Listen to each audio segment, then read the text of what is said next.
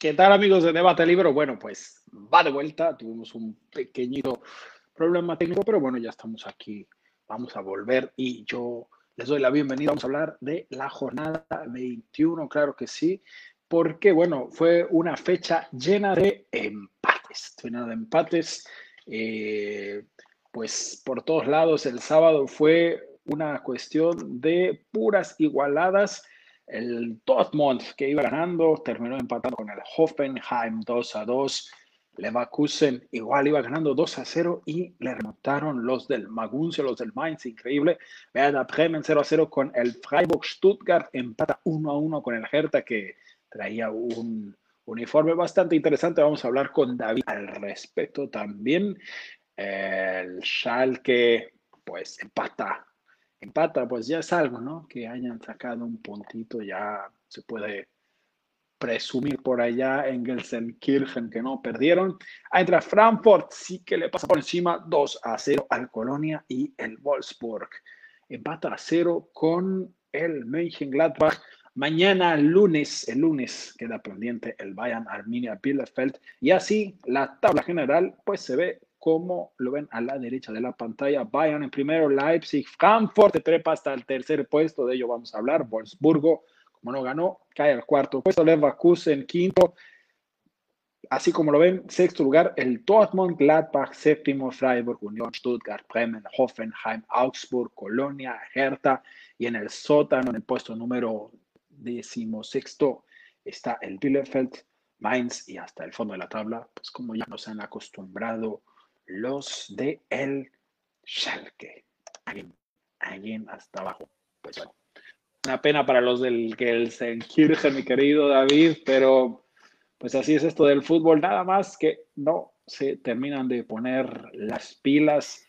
Pero pues si te parece, vamos a empezar con el partido del viernes. ¿Cómo viste al Leipzig que pues se dio una noticia, creo que durante el propio partido, el señor Upamecano media Europa quería este defensa central muy joven, eh, muy bueno. A mí me parece que todavía le falta, ha tenido grandes actuaciones, pero me parece que sobre todo cuando van ganando, como que por ahí se confía y se un poco, le va a hacer bien al jugador, sin duda, eh, irse bajo la tutoría del señor Hansi Flick, que ser dirigido por el chico maravilla de la Bundesliga, el señor eh, Julian Nagelsmann, pues no es nada despreciable, pero creo que que Flick va a, poder, pulir mucho su talento.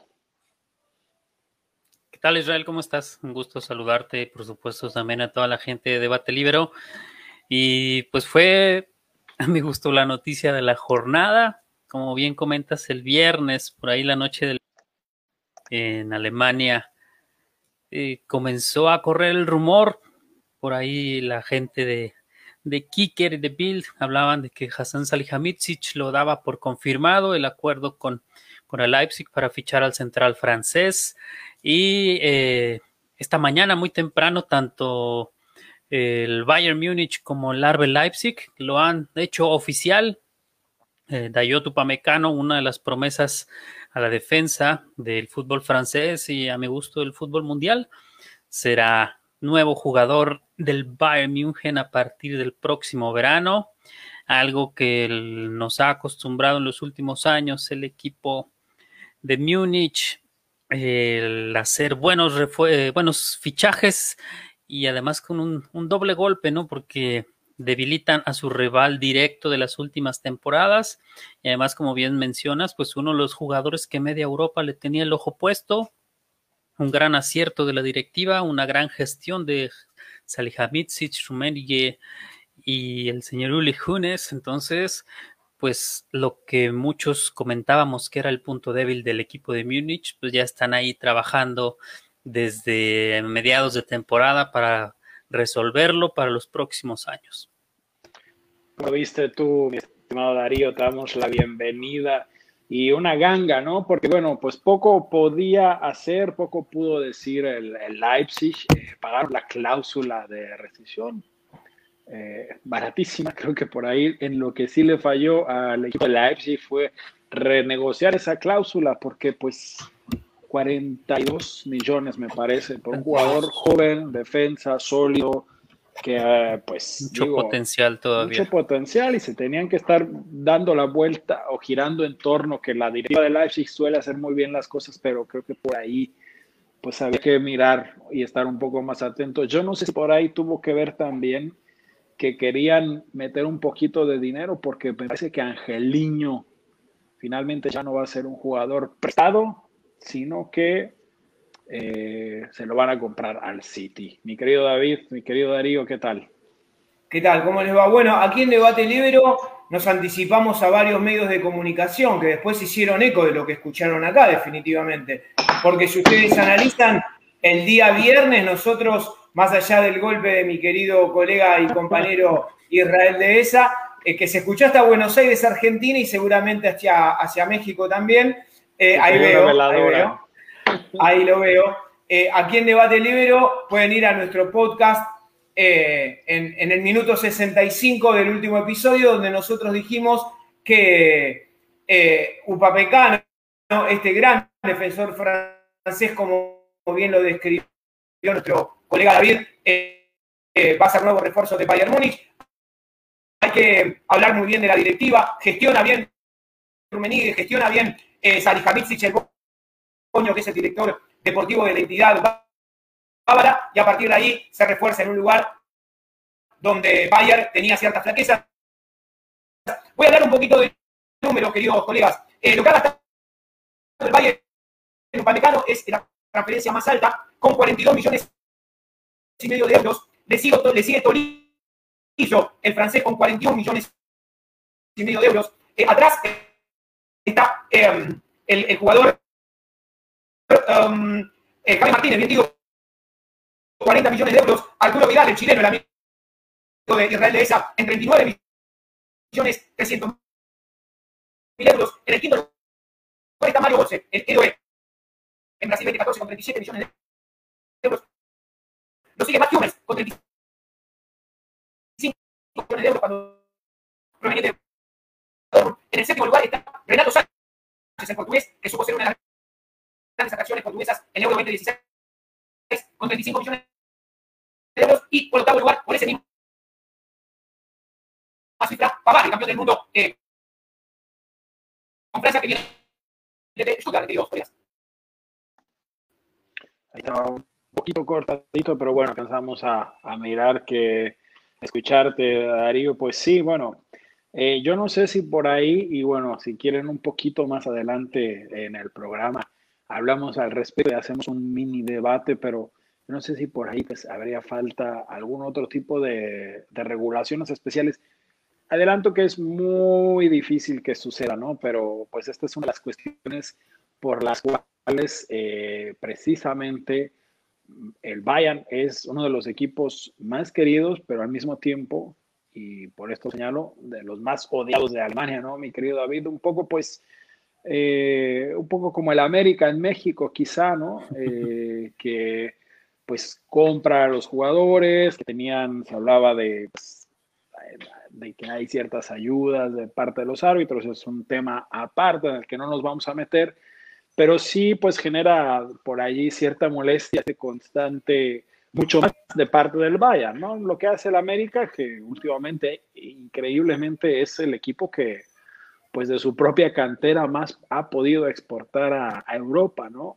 Saben comprar bien también, pero bueno, sin meternos mucho al fútbol mexicano, acá en Alemania, pues es una cosa que molesta, ¿no? Lewandowski se lo llevaron del Dortmund, el propio Hummels, Goetze. Y luego se dice que queman a los jugadores y que ya no este, rinden igual. No creo que vaya a ser el caso de Upamecano. Yo creo que también hay mucho aprendizaje del lado de, del Bayern, pero creo que por ahí sí que, sí que va a molestar esa cuestión, ¿no? Se va a hablar estos días mucho aquí en Alemania acerca de que, bueno, pues entonces aquí estamos jugando. Si cada vez que hay un buen jugador, en otro equipo, lo compra el Bayern y entonces... Goretzka, ¿no? sí, ¿no? Es como cuando... Sí, no, sobre todo yo creo que lo que lo que incomoda mucho, al menos en mi caso, es los tiempos, ¿no? Todavía queda mucha liga por disputar, estamos apenas en la jornada 21 y de entrada, pues ya, ya sabes que en unos meses vas a cambiar de camiseta, Entonces, pues ahí ese tipo de cosas no lo veo muy bien. Tal vez pueden cerrar el acuerdo y anunciarlo a final de temporada, pero eh, como bien dices, esa, es la molestia, ¿no? Pero igual una buena y una mala de la directiva de Leipzig, porque también, como comentaba Darío, antes del anuncio de Upamecano también se logró hacer eh, efectiva la opción de compra por Angeliño, que si hablamos de gangas, pues no podemos dejar de mencionar esta que a cambio de 20 millones de euros, eh, tal vez uno de los mejores laterales izquierdos del mundo va a ser propiedad del Arbe Leipzig y pues otra vez este, destacar que es uno de los desechados por Guardiola. Ahora, eh, chicos, les quiero, les quiero hacer un comentario con respecto a este tema transferencias y demás. Eh, también hay que hablar de, la importancia de un club cuando, cuando lo hace sentir importante al jugador. ¿Por qué digo esto? Porque lo quiero comparar con el Dortmund. No nos olvidemos que el Borussia Dortmund peló una cartera gigantesca en las últimas dos temporadas, porque no le vamos a caer solamente al Bayern. ¿Saben cuál es la diferencia? Que en el Bayern los futbolistas rinden, en el Dortmund no. Por eso no se habla de las transferencias del Dortmund. Pero vamos a hacer una revisión de los jugadores que compró Dortmund en las últimas dos temporadas. Volvió Hummels, compró Hazard, que es la, gran figura de, los potros del Gladbach, trajo a Witzel, al jugador que es el jugador inamovible del equipo de la selección de Bélgica que llegó a semifinales del último mundial. Estamos hablando, como dijo, eh, como dijo David, eh, sobre este futbolista que acaba de mencionar, sobre Julian Brandt. Estamos hablando de muchos jugadores que han tenido. Lo que pasa que en el Bayern hace más ruido porque en el Bayern rinden, señores. Esta es la diferencia. Entonces, a partir de esto sí podemos analizar que no es solamente el Bayern el que compra. Y si nosotros hacemos revisión de los números que les dije, el segundo nombre en importancia es Tolizo, que no es un Foriclass el que compra el Bayern Múnich. Ojo con esto, vamos a analizar también qué tipo de jugadores trae. Porque Bayern no hace ninguna de estas eh, compras galácticas como hace el Barcelona o como hace el Real Madrid. Sí lo que hace, que es una estrategia, como bien decía David, es utilizar los buenos jugadores para debilitar un poco a las competencias. Lo hizo en los años donde el Dortmund le había quitado esas dos Bundesligas consecutivas con el extraordinario Jürgen Klopp, debilitándolo con Lewandowski, con Goetze y posteriormente con Matt Hummels, pero si ustedes analizan, no me van a decir que Tolizo es un foriclase porque es la tercera opción en el mediocampo del Bayern. No me van a decir que Vidal, el Arturo Vidal es un foriclase porque no lo es. Mario Götze lo único trascendente que hizo en su historia futbolística es el gol en, la final contra, contra Argentina, pero no trascendió más allá de eso. Está jugando en el fútbol de Holanda. Matt Hummel volvió al Dortmund. Sánchez es un jugador que no era más que una, una de, futbolista porque era muy joven. Y Pavar con el Sturra lo tenía abrochado hace mucho tiempo. Así que también ojo con, el Bayern que sabe cómo comprar, que no gasta demasiado dinero como todos creen, no lo hace como el Real Madrid, como el Chelsea, como el Liverpool, que gastan millonadas en sus jugadores. ¿eh? Ojo con esto, hay que analizarlo también eso. ¿eh? No, y también eh, de la otra parte, desde el jugador, hay, hay que ser claros, ¿no? ¿Quién le va a decir que no al Bayern? Por supuesto. es difícil, ¿no? las oportunidades. Aunque bueno, de igual, eh, más allá de, que, sí, bueno, efectivamente el Bayern ha sabido comprar mejor. Eh, la cuestión no es más allá de que no el que compre más, sino lo que molesta por acá es que compren con sus rivales directos, ¿no? Pero bueno, eh, hablando del partido en específico con, con Leipzig y Augsburgo. Perdón, Israel. Carlos Vilardo en 1970, una cosita, Carlos Vilardo en 1970, que acá en la Argentina lo criticaron mucho, acuérdense el año 1970, dijo, el fútbol es un negocio. Lamentablemente nosotros queremos ser un poco más románticos con esto y estas cosas afectan, pero el fútbol es un gran negocio y el que quiere ganar tiene que debilitar al rival para ser mejor y es parte del juego también, ¿no?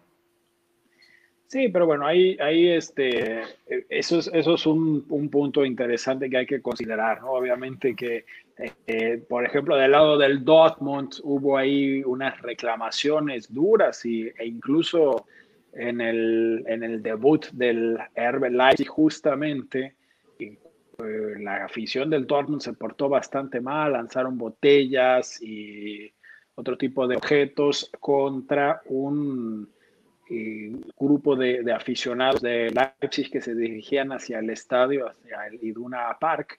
Y la cuestión era que ahí había niños, había mujeres, había, bueno, también había hombres, porque también, porque tiene que justificarse que le peguen a un hombre, ¿no? Pero bueno, es obviamente duro que le peguen a, un niño menor de edad que no se puede defender y, este, y, la, y que venían en paz, ¿no? Justamente estar por esta reclamación de que era un equipo hecho a base de, de billetes, cuando en Leipzig, pues por mucho ha estado una cantidad mucho menor a lo que, a lo que ha gastado el propio Dortmund. Pero la situación es que de pronto sí harían falta alguna regulación quizá, porque pues así como en, estamos hablando de negocios, ¿no?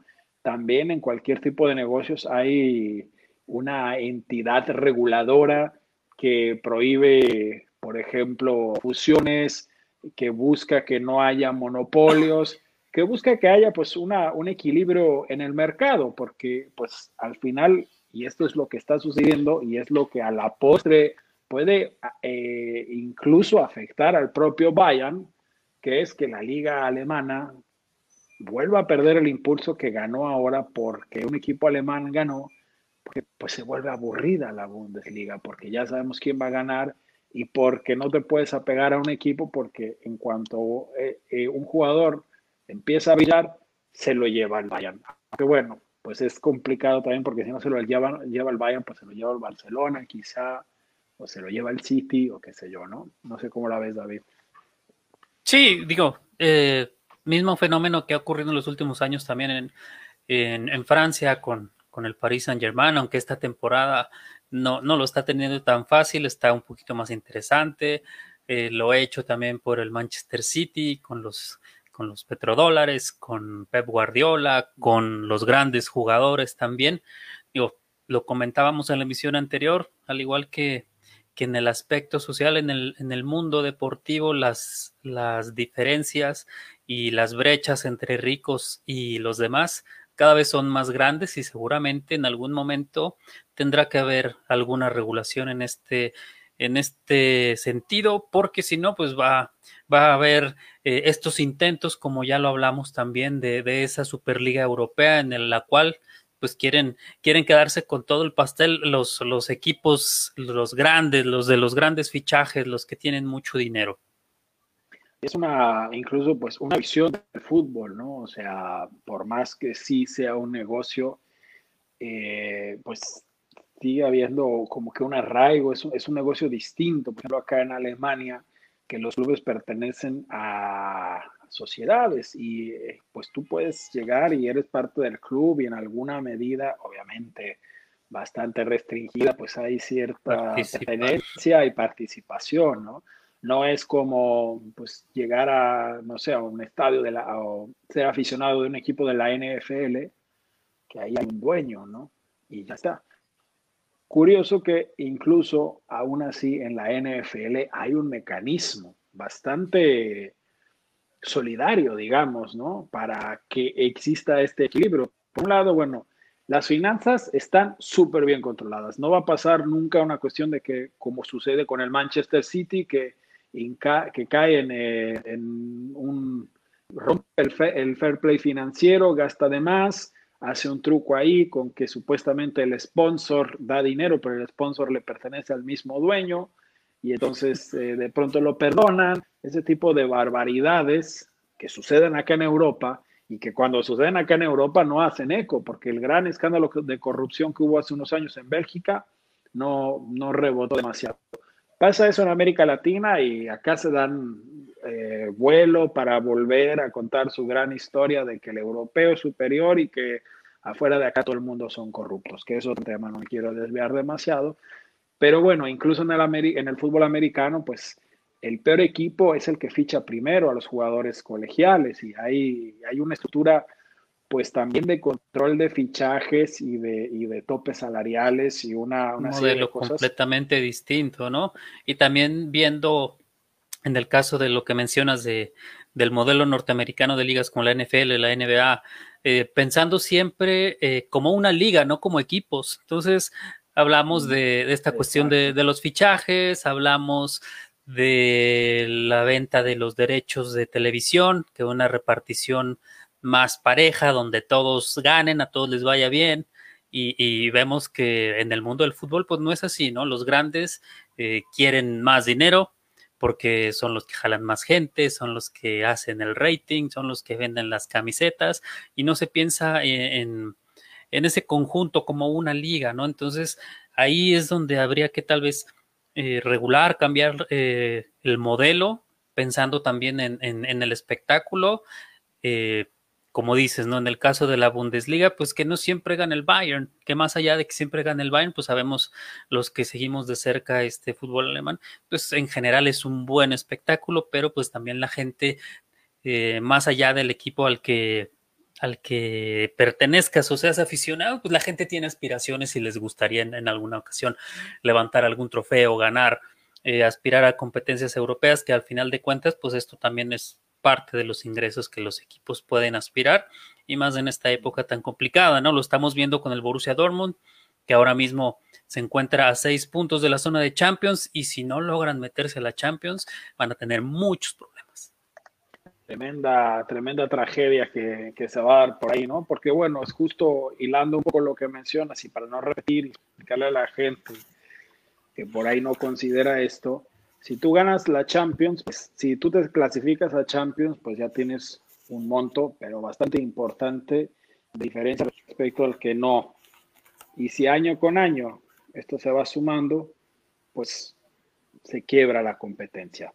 Pero bueno. Claro, y equipos como el Dortmund, que durante los últimos años esos ingresos de, la Champions ya lo dan por sentado para el, el presupuesto del, de la siguiente temporada, ¿no? Entonces, va a estar interesante. Eh, ¿Por qué van a apostar en el caso del Borussia Dortmund? Si se van a ir por las tres, si van a darle eh, preferencia a, la liga para poder asegurarse ese presupuesto de la próxima temporada, si prefieren apostar por avanzar en los octavos de final o incluso por la, por la Pocal también. Y ahí, ahí conecta muy bien con lo que decía antes Darío, que bueno, no es todo de un color o de otro, ¿no? Y es que, pues lo dice el propio, lo decía Jones, ¿no? ¿Por qué nos van a castigar por hacer las cosas? Entonces, sí, por un lado, en el fútbol alemán, hablando del fútbol alemán, eh, eh, pues el Bayern sí que ha hecho sus inversiones y le ha salido bien. Conocemos que en otros lugares pues vienen inyecciones de dinero por afuera, es un, un tema distinto, ¿no? Y, por, y, y, en caso de, el caso de, por ejemplo, del, del Dortmund, que no, no ha sabido hacer las cosas y no ha podido destacar como lo ha hecho el Bayern, y vamos a ver, porque también hay cuestiones de aprendizaje, ¿no? Mira cómo el Frankfurt, que ahora otra vez nos está sorprendiendo y se trepa hasta el tercer puesto, pues eh, no consiguió gestionar eh, muy bien la cartera, los jugadores, no pudieron convencer a Jovic de que se quedara, y al final volvió, y esto, pues a veces, como decías también tú mismo, David, es difícil porque pues el jugador le llega a un equipo y le dice, oye, un equipo grande, ¿no? Le dice, oye, pues la oportunidad de no solo de jugar la Champions, sino de ganarla, van a tener todos los reflectores, vas a ganar más, son carreras cortas las de los futbolistas, entonces es un tema complicado. ¿Cómo la ves, mi querido Darío? Si quieres mencionar algo más, y si no, pues nos pasamos a los partidos del. No, estoy completamente.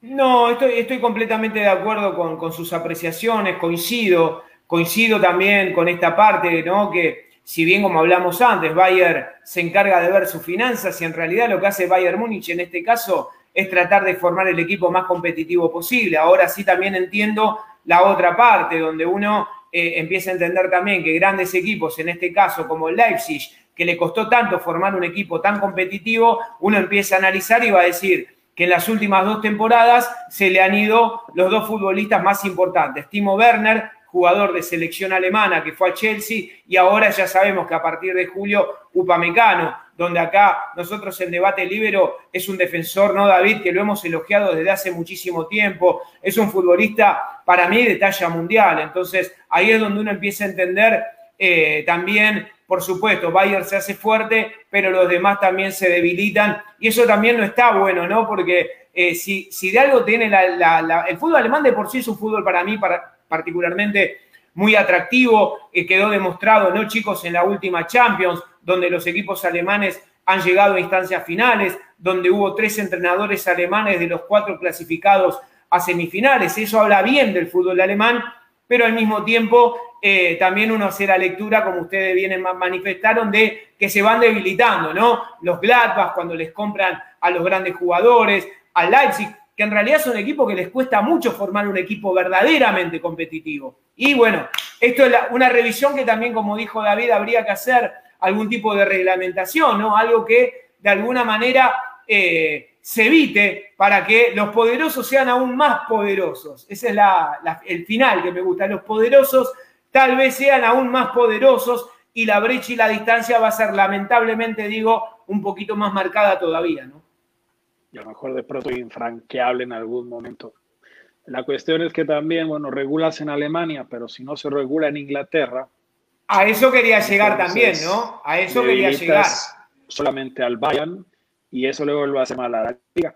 Y si no que le pregunten, perdón Israel, sino que le pregunten a tu gran amigo Guardiola, ¿no? Que el muchacho cada vez que está complicado con los resultados, se mete en telemarket, busca los jugadores más caros, le señala con el dedo y le dice al, al, presidente, me gustaría a Israel de ese, el, gran talento del fútbol alemán.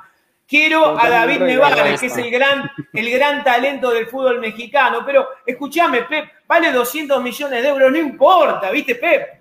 Pep pide, pide. Después, y después se queja, pero pide. Así es.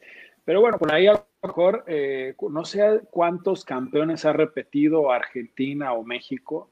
Por ahí a lo mejor la solución es esta cuestión que no gustaba mucho eh, cuando se introdujo, pero bueno, la liguilla, ¿no? Esta, esta cuestión de los ocho equipos que se clasifican, por ahí a lo mejor esa sería una solución. Pero bueno, también, perdón, Israel, hay un hecho que es importante que tenemos que mencionar ya que estamos en este tema. Todo también empieza a cambiar a partir de la ley Bosman en 1995. Porque cuando se abre el mercado, cuando empiezan los comunitarios, los no comunitarios, también la cartera se le abre a los grandes, a los grandes equipos. La ley Bosman de 1995 hizo que cambie absolutamente todo. Ustedes recuerden, chicos, y cierro con esto para seguir con otros temas, la, la, famosa Copa Intercontinental que se jugaba entre América y Europa, hasta el 95 generalmente ganaban los americanos. 94 la ganó Vélez Arfield, no sé si recuerdan. Vamos más atrás en el tiempo, el San Pablo de Tele Santana.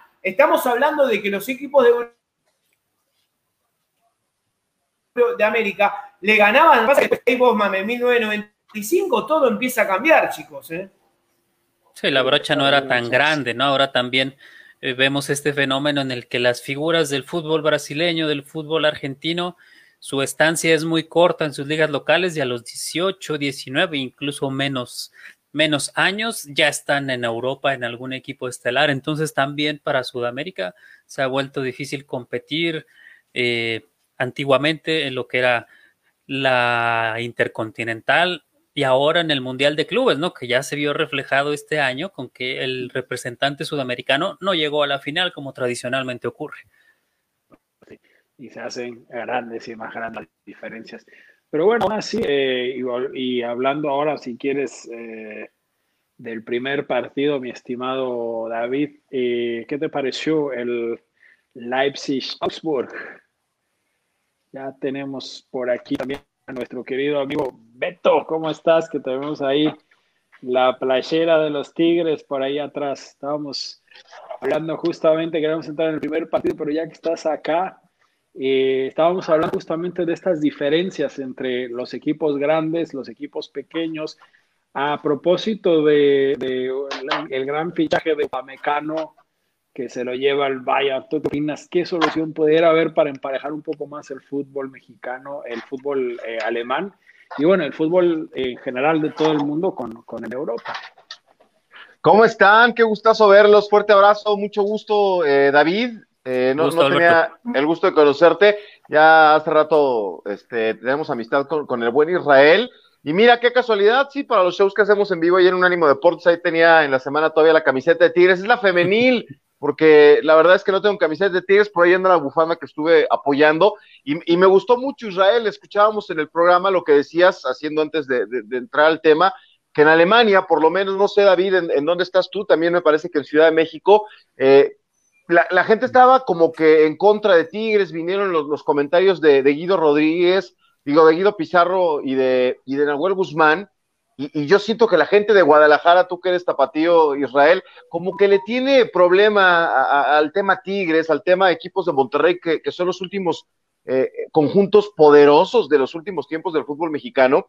Y yo sí quería que le fuera bien a Tigres. Y tú decías, en Alemania están contentos, a pesar de que el Bayern sé que no es el equipo de todas las simpatías de, la gente de la Alemania, pues qué padre que en Alemania sí les dé gusto. Y entonces me venían a decir los argentinos, no, es que el de Boca y el de River nunca se van a apoyar, ni Real Madrid. Bueno, son rivalidades muy enconadas, ¿no? Las de Barcelona, Real Madrid, eh, no me imagino a nadie de Boca apoyando a River o de, de, Independiente y Racing, pero, pero de México yo no tengo problema. Yo soy simpatizante de Pachuca, David, en, en México, vivo en, en, la capital este, hidalguense, pero el día que fue Chivas, el día que fue América, Monterrey, a todos me, me, me, me gusta que les vaya bien. Y del tema de, de, las contrataciones, pues es que es el dinero, Israel. Hay que poner topes salariales en el mundo para que no haya eh, robo. Lo platicamos en su momento. ¿Se acuerdan del equipo del Vasco Javier Aguirre?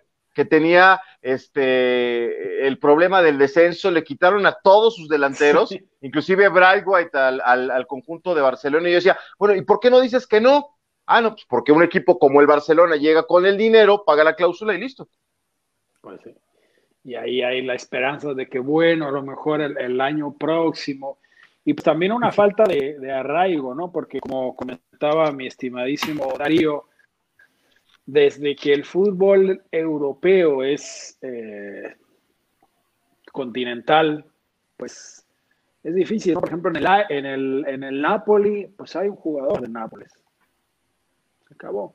¿Qué tanto arraigo puede haber, ¿no? Con los jugadores que llegan, yo me acuerdo, pues, al estimadísimo Salcido que llegó al PSB o me decía, bueno, sí, está bonito, pero pues yo quiero ir a un club más grande, ¿no? Eh, caso distinto al de Pavel, ¿no? Pavel Pardo me decía, ah, estoy contento aquí, qué lindo estar en Stuttgart, me quisiera, me quisiera quedar mucho tiempo, de pronto pues llegó el América y también, imagínate, el América le dijo, no, fue así se iba con Chicago y luego me dicen, me ofrecen contrato de cinco años, cuatro años, acá, acá no me van a dar a mi edad ya eso, ¿no? Entonces, pues cuenta lo económico, pero pues también si los jugadores no tienen este tipo de arraigos, es difícil que se quieran quedar en un club, ¿no? Y, a una cosa, sí, una cosa, Israel, primero aprovecho para saludar a Alberto, un un gran saludo desde Argentina. Ah, mira, eh, Darío, aquí le estamos echando un mate a tu salud. Ah, muy bien, a tu salud también, muchas gracias. No, lo que quiero manifestar, Israel, es muy interesante lo que tú estás manifestando y agregar. Lo que se está perdiendo es el sentido de pertenencia, porque cuando un futbolista va de un lugar para otro, ese sentido de pertenencia se va apagando. Aquí en la Argentina, en una época, uno podía recitar los equipos de memoria porque jugaban cuatro o cinco años juntos los equipos. A mí me sale, digo, River, Filiol, Comelles, Pavón y Pasarela, Taramerlo, Alonso, Pedro González, Luque y Ortiz. Salía de memoria, era un equipo que jugaba durante cinco años juntos. ¿Por qué? Porque el negocio ha cambiado y a partir de lo que dice Alberto, este negocio, esta, falta de topes salariales que no se coloca, hace que se disparen los mercados, hace que se paguen eh, hasta a veces ridiculeces por algunos futbolistas, ¿no? Entonces, cuando uno hace una revisión de los números que se manejan, empieza a entender esto que marca Alberto, esto que marcas tú, Israel, y que lo que marcó también David al inicio de debate libero con esto de los topes salariales. Es un tema que se va a tener que manejar en algún momento porque si no, esto no va a tener techo, señores. ¿eh? Y aún así reconocer, como decías antes, Darío, que justamente eh, el Bayern más o menos ha logrado quedarse con con una base de, jugadores.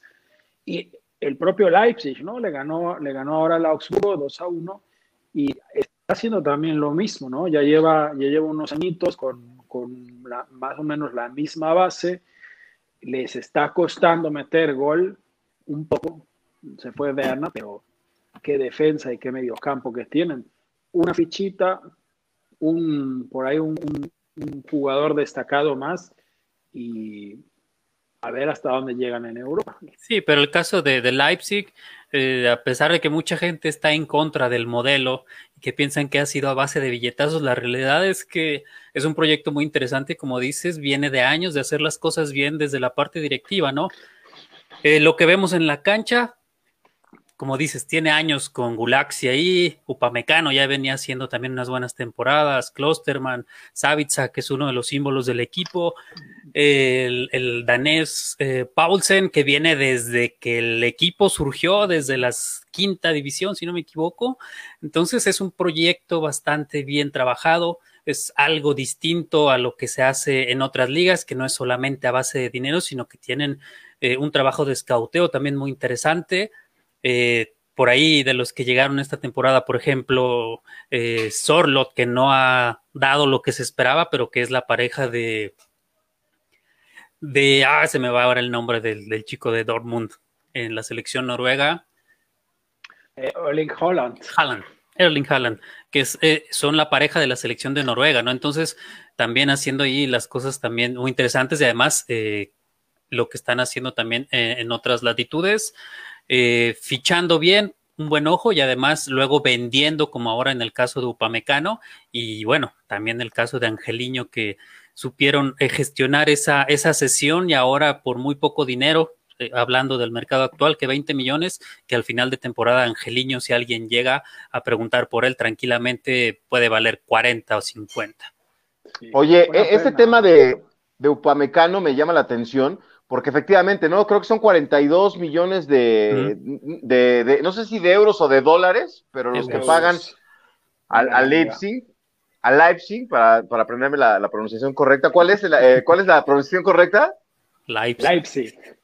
Leipzig. Bueno, entonces, eh, a mí eh, esto me gusta del Bayern, ¿eh? Porque yo ponía en los programas de, de Unánimo Deportes en la mesa una pregunta a propósito de este Mundial de Clubes. el mentado sextete ya es eh, del Bayern y ya eh, eh, alcanzan al Barcelona. ¿Qué equipo es más poderoso? Entiendo que, el, del, el, de, el, de, Pep Guardiola tenía la magia de Messi, jugadores importantes, Rafa Márquez incluso andaba por ahí, pero del otro lado estamos viendo una máquina de hacer fútbol que a lo mejor, y me gustó mucho lo que decías Israel en el programa, sin hacer tanta inversión, sin gastar tanto dinero como lo hizo el Barcelona, consiguieron el mismo resultado. Eh, es una situación eh, diametralmente opuesta, ¿no? El, objetivo que tiene el Bayern, que me parece que fichar un chico de 22 años es pensar en el futuro. A lo mejor puedes decir, ahora no lo necesita, pero es un defensa que, más adelante le puede, le puede servir. No, sé ustedes cómo la vean. Y en el tema de, lo que platicaba este, eh, el compañero en Argentina, Darío, de, la ley Bosman, me, me, llamaba la atención. Pero creo que otro, otro tema este, ahí es la cantidad de extranjeros. El día que se abrió la puerta a que el fútbol en Europa fuera para todos, para todos los que nacieran en ese continente, pues ves equipos como, como el Inter, eh, sin, sin, ¿con cuántos italianos? O ves un equipo como el Madrid, o ves un equipo del Barcelona con muy poca oportunidad para, italianos. En México es lo mismo, ¿eh?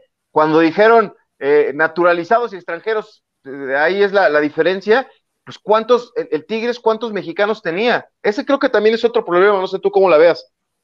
Sí, no, eh, mencionabas al Inter que en repetidas ocasiones ha jugado sin ningún italiano, el Arsenal lo llegó a hacer en repetidas ocasiones, y ya no hablemos ni siquiera de jugadores eh, del país en cuestión, o ya mucho menos canteranos, entonces la situación se vuelve todavía más complicada porque también hay equipos que desde muy jóvenes se llevan a a los jugadores, ¿no? Lo que están haciendo mucho ahora los equipos alemanes, el caso del Borussia Dortmund, que tiene jugadores de 16, 17 años, en el caso del Dortmund, eh, Yusufa Mukoko, que llegó al equipo desde los 12 años y se acaba de convertir hace unas semanas en el jugador más joven en debutar en Bundesliga y también en el, en el jugador más joven en anotar. Luego se traen ya también ahora ese debate que también se ha tenido durante los últimos meses, sobre todo de, los jugadores mexicanos y estadounidenses que llegan al fútbol europeo. Eso también es otra cuestión, ¿no? En, en la Bundesliga, que es un fenómeno tan particular, el mismo Dortmund tenemos a Giovanni Reina, pero que en sí no podríamos hablar de cosas de la MLS como tal, como productos de la MLS, porque nunca llegan, eh, o en la mayoría de los casos, no llegan al profesionalismo en la MLS, sino trabajo de canteras destacadas como la del FC Dallas, ¿no? Había otro caso por ahí, se me va el nombre de, del chico, pero eh, algunos que han surgido también de, las, de las escuelas o de las academias de clubes como el Barcelona en Estados Unidos. Mira, e-, este tema es interesante también eh, porque hoy todo el mundo dice, ya sabes que en México hay quien ve cosas este, de un lado y quien ve del otro. Tengo muchos compañeros que me dicen, no, es que la Liga MX es un desastre, la Liga MX no vende los jugadores, no llegan al fútbol eh, de Europa como están llegando del MLS. Son objetivos diferentes, ¿eh? La gente de la Liga MX está pensando, los dueños de los equipos lamentablemente piensan más en su negocio que en la posibilidad de crecimiento, desarrollo de futbolistas jóvenes. Un jugador de la Liga MX, ¿qué posibilidad tiene de ir a Europa? Es difícil. JJ Macías ahora 16 millones de euros. ¿Quién va a pagar 16 millones de euros por JJ Macías? No, con esa cantidad vas a Sudamérica y te llevas tres buenos. O vas a la MLS y te llevas. El mismo Macías lo decía, ¿no? Y además, claro. hay, que hay que tener en cuenta, Macías ya es, a los 22 años, Erling Haaland tiene 21, si no me equivoco, ¿no? Entonces el nivel de proyección es y hay una totalmente distinto totalmente, totalmente gruesa. Pero el jugador de la MLS, como tú bien decías, los chicos de Dallas, los chicos del, conjunto del Galaxy que han, llegado allá, eh, el mismo Alfonso Davis, que estaba también en el, fútbol de los Estados Unidos, se van por nada, porque la MLS le interesa que su equipo, eh, más que haga negocio, le abre la puerta y los jugadores se van a un precio muy, muy, muy mínimo porque les interesa que a, mí no me preocupa la selección de Estados Unidos para la próxima Copa del Mundo, pero para la de 2026 van a tener un equipo importante porque los dejan salir. En México no dejan salir a los jugadores porque quieren el negocio. ¿Cuántos futbolistas no salen? Porque los venden carísimos. Yo creo, Alberto, que eh, con respecto a la Liga ME, eh, a la Liga Mexicana y demás, creo que eh, en México tienen que aprovechar, en el buen sentido, digo, el aprovechar, el hecho de que Tigres haya llegado a la final del Mundial de Clubes, hoy porque vamos a ponerle nombres propios. Cuando dicen Tigres llegó a la final, Tigres hoy es el subcampeón del mundo. ¿Está bien? Hay que ponerle nombre a la situación. Y hoy Tigres es subcampeón del mundo Aquí en la Argentina se la pasan hablando que tendría que haber llegado River y Boca. No, señores, a Boca y a River los eliminaron los dos equipos brasileños. Santos y Palmeiras lo eliminaron.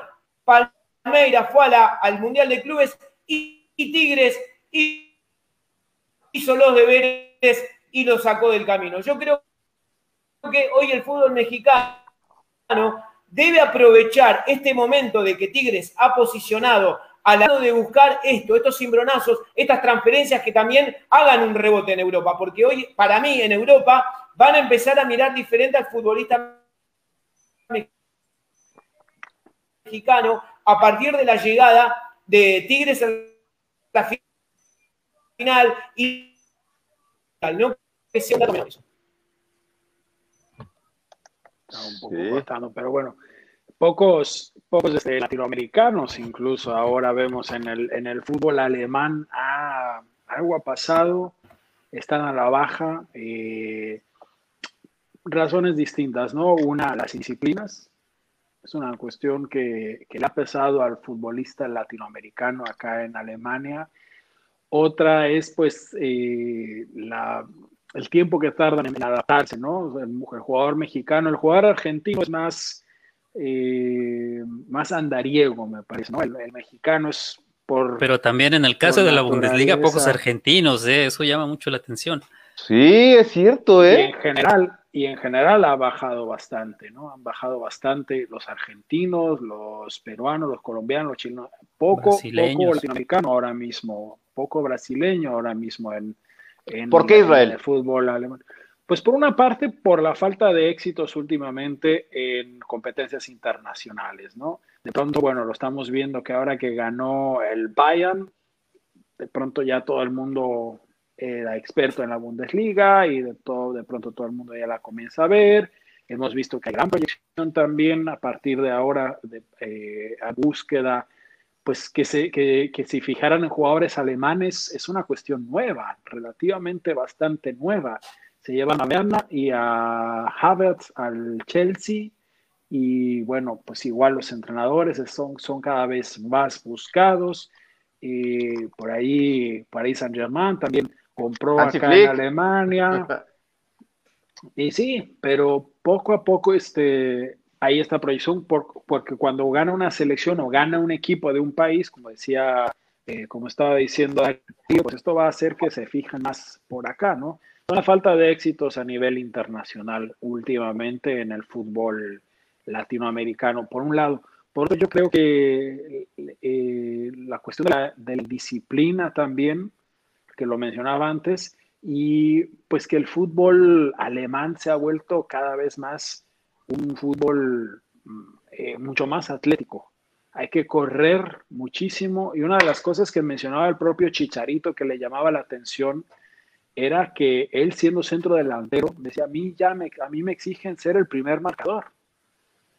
A mí me parece que la gran pifia de, James Rodríguez en el Bayern, que está demostrando con, Everton que es un gran jugador, eh, ah, que ya no tanto, ¿eh? Bueno, ya, ya ha ido bajando por. Le acabó la estrellita. En este caso, y me lo decía mi estimadísimo Juan Sebastián, ¿no? Dice, el problema es que si no están, eh, si no está rodeado de algodones, el niño se empieza a sentir mal, ¿no? Entonces es una de las cuestiones que falta, falta, llega, te llega el jugador africano que viene en la mente que tiene que triunfar sí o sí. No es que... Ah, no, y los del este de Europa. Están los de la Bundesliga se voltea muchísimo al este de Europa, polacos, checos, eslovacos, húngaros. Entonces, eh, lo que hablamos de, los precios, la adaptación, que el jugador no va a sufrir esta adaptación al frío y demás. Entonces, son muchas cosas que tienen que ver ahí. Aquí, Israel, hay, un hecho. Hay, no, te quería comentar con respecto a esto de la preparación física. Eh, aquí en la Argentina cuando recuerdas cuando, bueno, estuvo la transferencia de Palacios, el jugador de River Plate, a Bayer Leverkusen, no sé si recuerdas, y hubo una entrevista para un medio argentino eh, que fue muy interesante porque se la habían hecho a Lucas Salario, justamente Lucas estaba de vacaciones, fue justamente uno, justo cuando se había hecho la transferencia y, a Lucas se lo estaba entrevistando aquí en la Argentina. Entonces, el periodista argentino le, le pregunta a Lucas Salario, ¿qué recomendación le haría a, a Ezequiel Palacio que va a llegar al fútbol alemán? Y fue muy interesante la respuesta porque Lucas dijo, le recomendaría que desde ahora se vaya trotando hacia Alemania, que no tome avión y que se vaya trotando para que comience a ganar un poquito de preparación física. Y contaba algo muy interesante, eh, cuando se lo, se lo castigaba mucho a Lucas por su rendimiento eh, futbolístico, bien, digo, en los primeros momentos, recuerdas allí en Alemania, cuando llegó a Bayer Leverkusen, él dijo, mi problema no era futbolístico. Esto lo hago a mención por lo que tú dijiste, Israel. ¿eh? Eh, dijo, no, mi problema, por supuesto, yo no rendía futbolísticamente, pero mi problema era físico. Decía que en los primeros 20 minutos, estamos hablando de un futbolista que jugaba con Marcelo Gallardo y que fue campeón de la Copa Libertadores, ¿no? Alberto, aquí en, en América, y decía David que en los primeros 20 minutos se ahogaba en los partidos de la Bundesliga y le costaba recuperar el aire. Por eso era que lo, cambiaban tan rápidamente en los segundos tiempos, porque Lucas no tenía aire. Hablo por la parte de la preparación física, ¿no, Israel? Bueno, Marco Fabián, hace, hace poco, cuando regresó al fútbol mexicano, eh, dio una entrevista que no sé si, si me daba tristeza o tenía que reírme. Él reconoció que en México pues, se la pasaba se la pasaba chido, ¿no? Relax en los entrenamientos y demás. Y al mismo tiempo decía, es que en Alemania, cuando yo estuve en Frankfurt, eh, no les importaba si daba pases, si metía muchos goles. Él decía, Nico Kovac se fijaba mucho en cuántos kilómetros corría por partido. Sí. Se la polémica que hubo, ¿no? Que por ahí hasta el papá se metió diciendo, que no ponían a, su hijito. Por racismo. sí, que porque México había que porque él había festejado mucho el gol que le habían hecho en Croacia. Y él, muy calmado, dijo, no, señores, yo estoy armando un equipo de un equipo duro que corra. Estamos peleando descenso. No puedo darme el lujo de tener jugadores que no metan la pierna fuerte y que no estén corriendo durante 90 minutos. Pavel Pardo, por ejemplo, una de las, de las preguntas recurrentes que, la, que la evité lo más que pude, pero en algún momento la tuve que hacer cuando estaba en Stuttgart, era que, eh, ¿qué es la diferencia? ¿Cuál le parecía como la gran diferencia o las grandes diferencias entre el fútbol mexicano y el fútbol alemán? Que precisamente hoy Sami Kedira volvió con el Berlín a Stuttgart, dio una asistencia y bueno, pues tuvo ahí un, un, redebut eh, en, en, la que fue su casa, ¿no? Y decía Pavel, acá en México, de verdad, es como el dicho, crea fama y échate a dormir. A mí, yo me acuerdo, me echaba un mal partido con América, me echaba dos malos partidos con América. Al tercer partido venía el técnico y me decía, ándale, Pavel, echa un poco más de ganas. Y ahí está. Me decían, por ejemplo, de, de una televisora, ¿no? Hablando por, con, un, reportero que conocía mucho, no puedo decir qué televisora ni cuándo, pero él me decía. Dilo, no pasa nada. Bueno, ya con, un. Cuando estaba en TV Azteca, ¿no? Me comentaba un, compañero de TV Azteca, me decía, oye, este. ¿Qué, ¿Quién crees que vayan a llamar tal y cual? Y yo le decía, no, pues a lo mejor este jugador y este otro varios de los jóvenes que yo veía, ¿no? Y me decían, no, no, esos no los llaman. ¿Por qué? Porque no venden. ¿Cómo que? Y yo, la primera vez que escuché eso, ¿cómo que, cómo que no venden? ¿Qué tienen que ir a vender o qué? ¿A poco después del partido? O si no, juegan, salen ahí a vender palomitas o andan vendiendo guasanas o qué. no, ¿qué Me decía, me decía el que el jugador que no llama la atención, que no Mediático. es famoso, Exactamente, el que no es mediático. No vende camisetas, no llena pues estadio. No lo, no lo llaman. Y él decía, acá en Alemania eh, no hay de que un mal partido, dos mal partidos, si te advierten ni nada. No, señor, usted no corre un partido y no lo acaba. Así sea la gran estrella y haya hecho 15 goles el partido anterior. No acabas en el, partido. lo vemos partido a partido, ¿no? Leroy Sané costó millones y millones, pero si no anda bien, Hansi Flick no se toca el corazón para sacarlo al medio tiempo. ¿Y cómo hubiera sido en México? Lo hubieran puesto uh. porque es mediático. No importa, hace porque costó mucho. No, ahí está el chicharito, ahí está el chicharito en la MLS. ¿Qué está pasando con Javier Hernández? Nada. Va a todos los shows de televisión, va a todas las entrevistas. El viernes fue portada en el periódico principal. ¿Y qué hemos visto del Chicharo en la cancha? Poco y nada, la verdad, eh, en esta, en esta aventura. Ya está trabajando, está en el gimnasio y todo.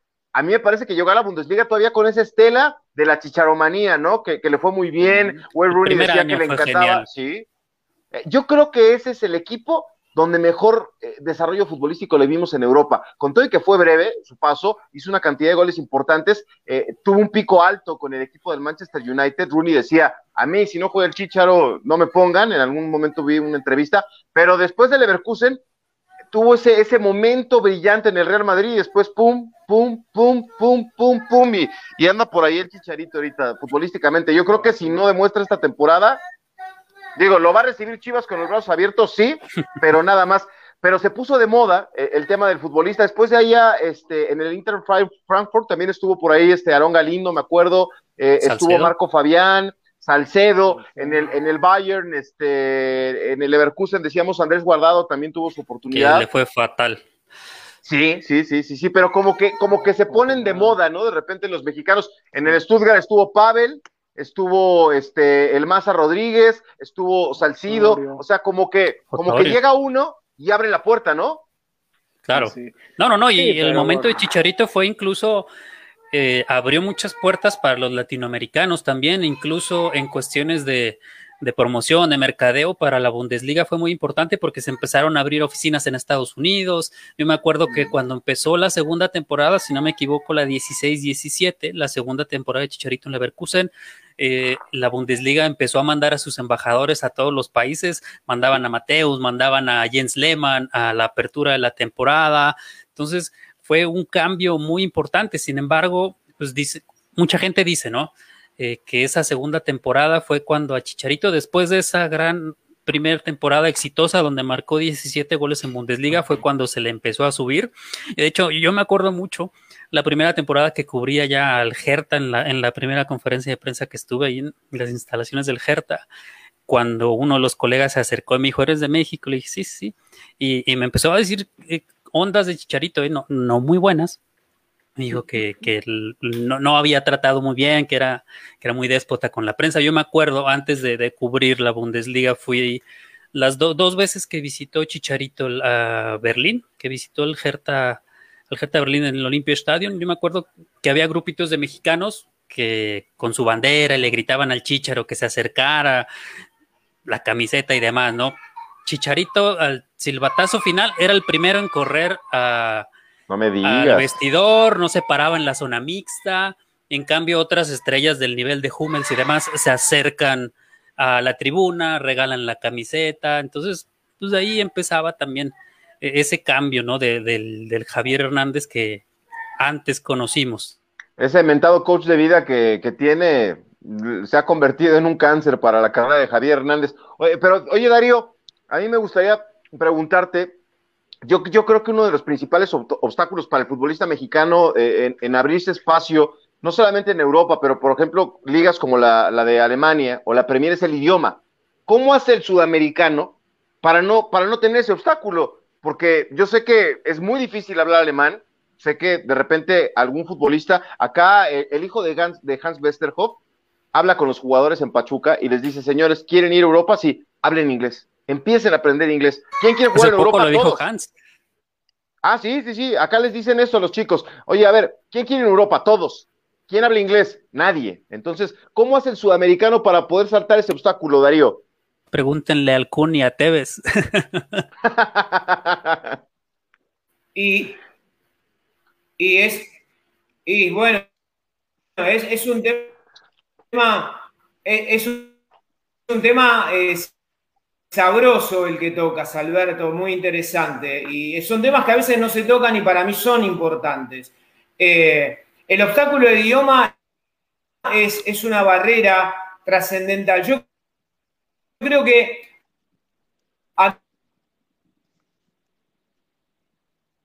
Y se está cortando un poco, Darío. Sí, está teniendo problemas con el wifi. en, ese, en ese sentido que comentas, Alberto, eh, todo mundo nos vamos con la finta de que al Chicharito le fue muy bien la primera temporada y demás.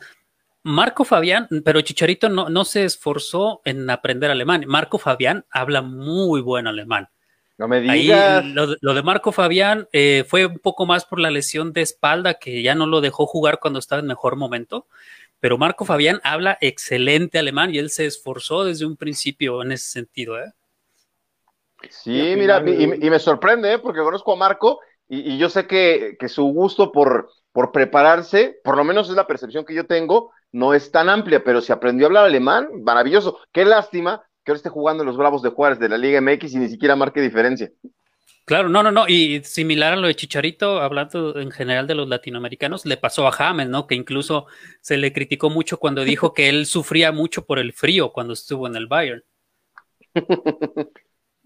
Y fíjate que, como mencionabas, David, sí, eh, hubo la percepción por lo que le pasó varias veces a, Marquito, que era, pues como que en algún tiempo se hablaba de que era una, la gran promesa que iba a revolucionar al fútbol mexicano, se veían grandes cualidades con Chivas y la cuestión de la, de la indisciplina, lo mandaban al segundo equipo, fue a Cruz Azul, empezaba bien y otra vez para abajo, que se va a catar. Cuando llegó acá, un poco lo mismo al inicio, pero él, se preparó, empezó a jugar bastante bien, como decías David, empezó a buscar verdaderamente la adaptación. Leverkusen es una ciudad pequeña, muchos de los jugadores eh, se van a vivir por lo mismo a Colonia, que es una ciudad que ofrece mucho más en cuestión de entretenimiento. Y creo que... Frankfurt es otro mundo. sí, sí. Frankfurt es este, diferente, ¿no? Y y bueno, también hay, más que hacer así, pero él parece que, buscaba, buscaba de verdad quitarse ese estigma y, destacar. Fíjate, a mí me pasó, tuve una, una, una cuestión que a lo mejor explica esto del jugador argentino y el jugador mexicano o de otras latitudes, porque el brasileño también a veces le cuesta este tipo de cuestiones, ¿no? Pero eh, estaba en un restaurante ahí en Alkmaar, me había tocado ir a visitar a Héctor Moreno cuando estaba allá y estaba hablando con el dueño de un restaurante uruguayo, ¿no?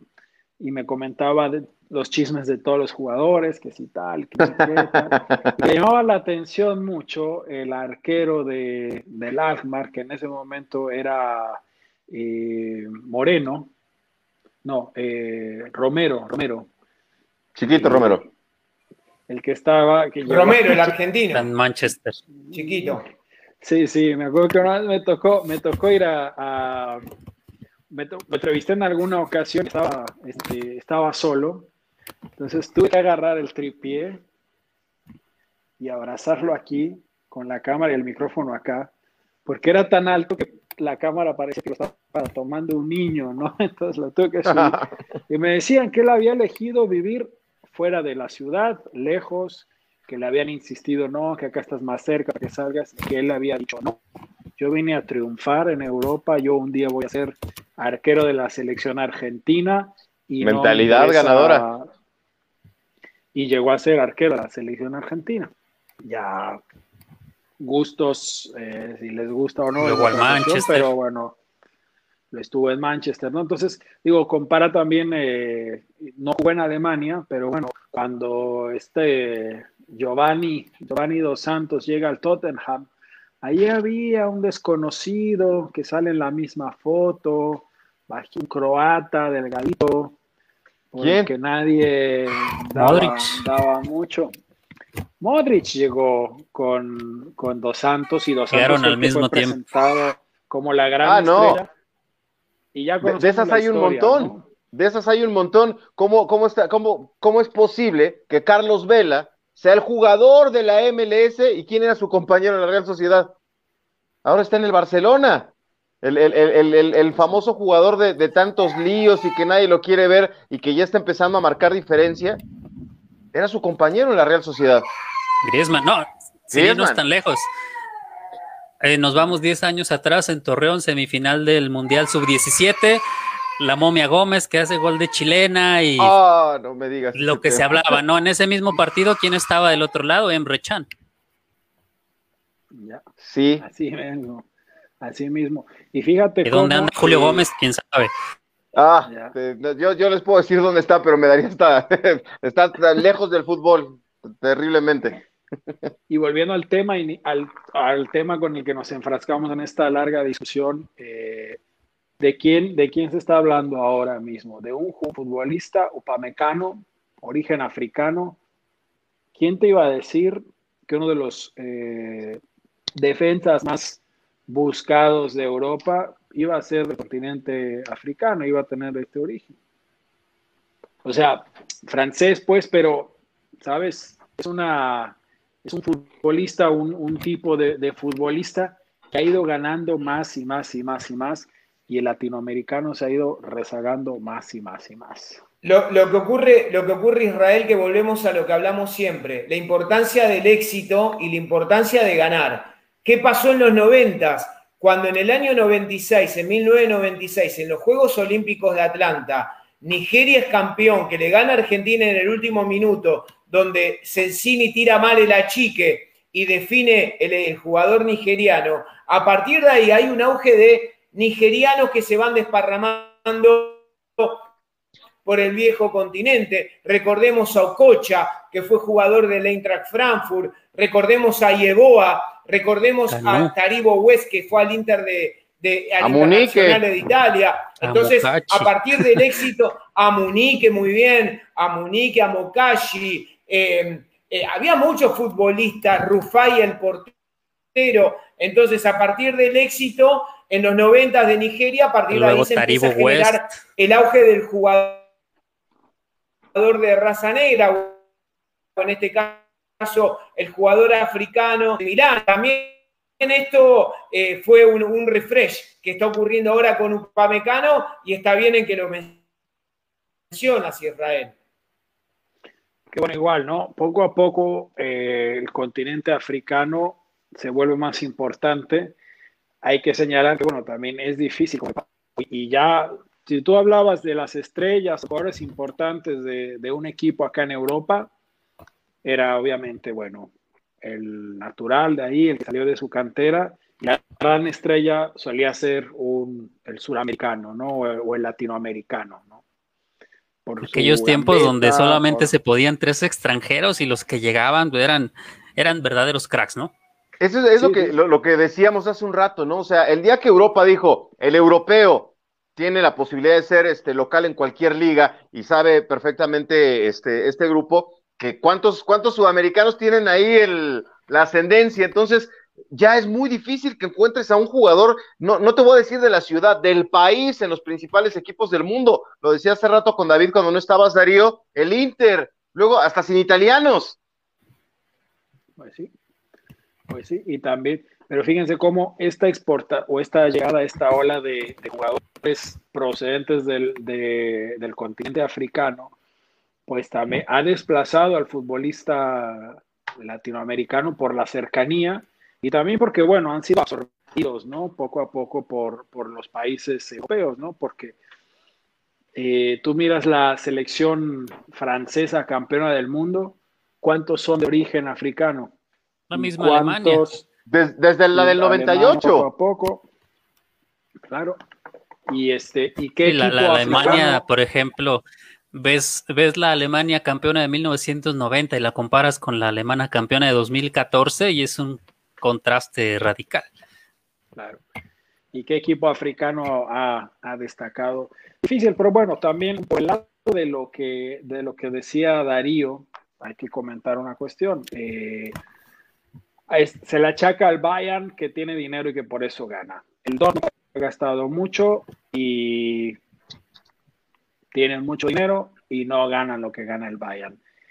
Alemania ha metido, ha invertido, es un país rico, claro, es una de las economías más importantes del mundo, como, bueno, Estados Unidos es la más importante del mundo, ahí es una cuestión, a lo mejor por cuestión de, historia y están eh, avanzando a pasos agigantados en lo que es el fútbol, ¿no? Pero eh, lo que hace Alemania a nivel de fútbol, cómo administra sus recursos, también no es, un, no es una cuestión de casualidad, ¿no? Porque dinero para el fútbol en México hay, ¿no? Sí. pero ya ves ahí cómo, cómo se hacen las inversiones, es distinto, ¿no? Sí, mira que, últimamente sí ha habido un crecimiento importante, ¿eh? o sea, sí están empezando a aprovechar los recursos. Este, ya, ya hay equipos que, que, se fijan en las fuerzas básicas y que están apostando pero fue mucho tiempo desperdiciado. Eh, el problema del fútbol mexicano es la gran cantidad de extranjeros y, lo saben ustedes bien. No, es muy difícil que llegue el extranjero de, clase mundial. O sea, el sudamericano de primera línea va al fútbol europeo y los que no alcanzan ese espacio aparecen este, en, el fútbol mexicano que está lleno, lleno de muchos jugadores que lamentablemente no tienen este, pues, la capacidad para, para, para ganarse lugar pero al final son extranjeros y los aguantan y los esperan y les dan oportunidad. Matías Almeida hace unos días decía algo que generó mucha, mucha molestia allá en Sudamérica, pero hablaba de que la Liga MX pues es, es la fuente de ingreso de mucha gente en el fútbol del Cono Sur y, creo que no lo tomaron bien por allá, Darío. No, no lo han tomado bien porque, porque una vez más muestra el argentino cuando es soberbio. No hay que ser soberbio en la vida, hay que saber escuchar. Y si lo está diciendo Matías Almeida, que es un compatriota, hay que aprender a escuchar. No hay que vivir tanto de los recuerdos. Aquí en la Argentina eh, se vive tanto del recuerdo pasado, que tengo gran respeto por, por los títulos que se han logrado, pero no olvidemos, Alberto, que Argentina no es campeón del mundo desde el Mundial 1986 con Diego Maradona en el famoso partido frente a la República Federal en el hermoso Estadio Azteca de México. La última vez que ha ganado una Copa América, la ha ganado en el año 93 frente a México en aquella final, ¿recuerdas bien? Un gran equipo mexicano aquel. Entonces, lo que estoy diciendo es que también aquí, por estos lugares de compatriotas, de colegas míos de aquí, tienen que aprender un poquito a escuchar, ser menos críticos y tratar de escuchar y no ser tan soberbios a la hora. Si lo está diciendo, como bien dices tú, Alberto, muy interesante lo que manifiestas sobre Matías Almeida. Y estamos hablando de, un ex, hoy un gran entrenador, porque Matías es un gran entrenador que se ha capacitado, pero que ha sabido jugar en la selección argentina, que ha jugado en River Plate, que ha tenido una, gran, eh, Israel, una gran trayectoria en el fútbol argentino, que ha jugado en Europa, en Lazio de Italia. Estamos hablando de un jugador, de un exjugador, hoy entrenador, con un gran recorrido. Entonces, si lo dice Matías, hay que prestar la atención. Por eso yo aquí en la Argentina reitero con esto. Yo el otro día me decían, qué raro que yo hablaba así. Yo no estoy hablando de mi. O sea, yo cuando trato de dar un análisis, lo trato de dar con mi. creo la objetividad que por lo menos yo considero que tengo que hablar. Y no tengo que hablar con la casaca puesta del seleccionado argentino, tengo que hablar como periodista. Yo me he formado para dar, creo yo, un análisis a partir de lo que veo. Y en el fútbol argentino se juega cada vez peor. Cuando hablaban el otro día de la comparativa de la Liga Mexicana y la Liga Argentina, a mí me gusta, yo me siento con más ganas de ver un partido entre el América y los Yolos que con un partido de la Liga Argentina se juega mejor, se respeta más el balón. Aquí en la Argentina anteriormente se jugaba respetando mucho la pelota, el balón. Eran equipos que trataban muy bien la pelota, eran equipos que intentaban dar un buen espectáculo a la hora de jugar. Hoy salvo el River de Marcelo Gallardo y algún otro, no se juega tan bien en la Argentina, Alberto. ¿eh? Sí, sí, sí, fíjate que yo estoy de acuerdo con eso que, dices. A mí me encanta eh, el, tema, disfruté muchísimo. Yo tengo afinidad este, con el Boca Juniors, me acuerdo, por, por aquellos colombianos, ¿te acuerdas? El patrón Bermúdez, Córdoba, el Chicho Serna, ese equipo que ganaba todo, ¿eh? Oscar Córdoba, el portero, Alberto. Claro. Córdoba. Sí, sí, sí, Córdoba te decía. Ah, perdón, no, lo, he escuchado, discúlpame. Sí, sí, no, no te preocupes. Era un equipazo. Y a mí me tocó eh, eh, en la Copa Libertadores del 2005, conocí un periodista eh, argentino, jugó Pachuca contra, contra Boca Juniors y me decía, oh, no, es que para ustedes es un partido, es un parteaguas, un antes y un después, enfrentar a Boca. Dice, ¿cómo? Cuando, cuando vengan ustedes, ¿cuánto cuestan los boletos? Me decía. Le digo, aquí en el estadio cuestan 50 pesos.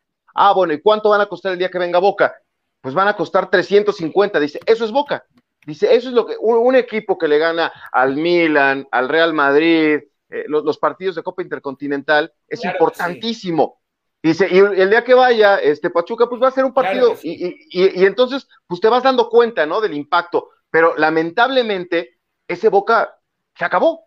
Ya, ya no es más, este, a mí me, el otro día me decían, porque tengo mucho contacto con la gente del MLS, eh, el, el mellizo Barros Esqueloto que, fracasó y lo, acaban de echar del Galaxy.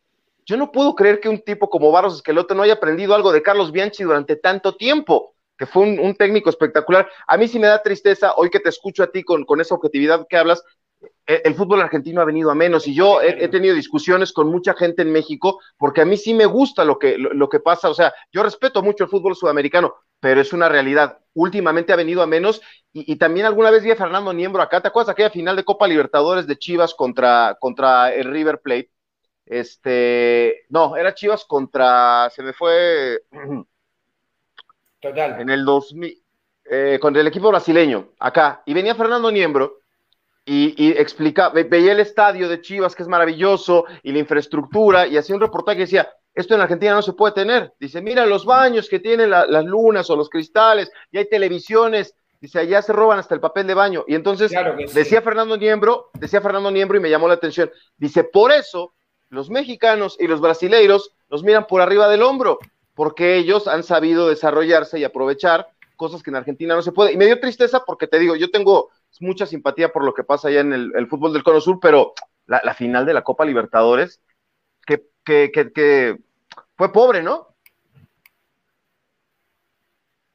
Fue una, final muy pobre, de hecho, eh, Alberto se destraba en, en, la agonía del partido, ¿no? El Palmeiras lo gana en la agonía misma. Eh, inclusive, si uno analiza, Israel, lo comparto contigo también, por supuesto, ¿no? Si uno analiza, inclusive, Alberto, no sé si lo compartes, Israel, hoy el fútbol brasileño ha distado de ser a que ya no tiene esos grandes equipos del fútbol brasileño. Ya no, no vemos más el, San Pablo de Tele Santana, que daba un espectáculo realmente extraordinario, o el mismo Palmeiras de Filipao, que la ganó también y que fue al Mundial de Clubes. Eh, eh, mismo tú recordaste aquel Boca de Carlos Bianchi, Carlos Bianchi, un extraordinario entrenador, que primero ganó la Copa Libertadores con Vélez Arfield, después lo llevó al mismo Vélez Arfield a ser campeón, lo, llevó a ser campeón del mundo en 1994, donde derrota al Milan de Arrigo Sacchi, lo vence por 2 a 0, eh, y después llega a Boca.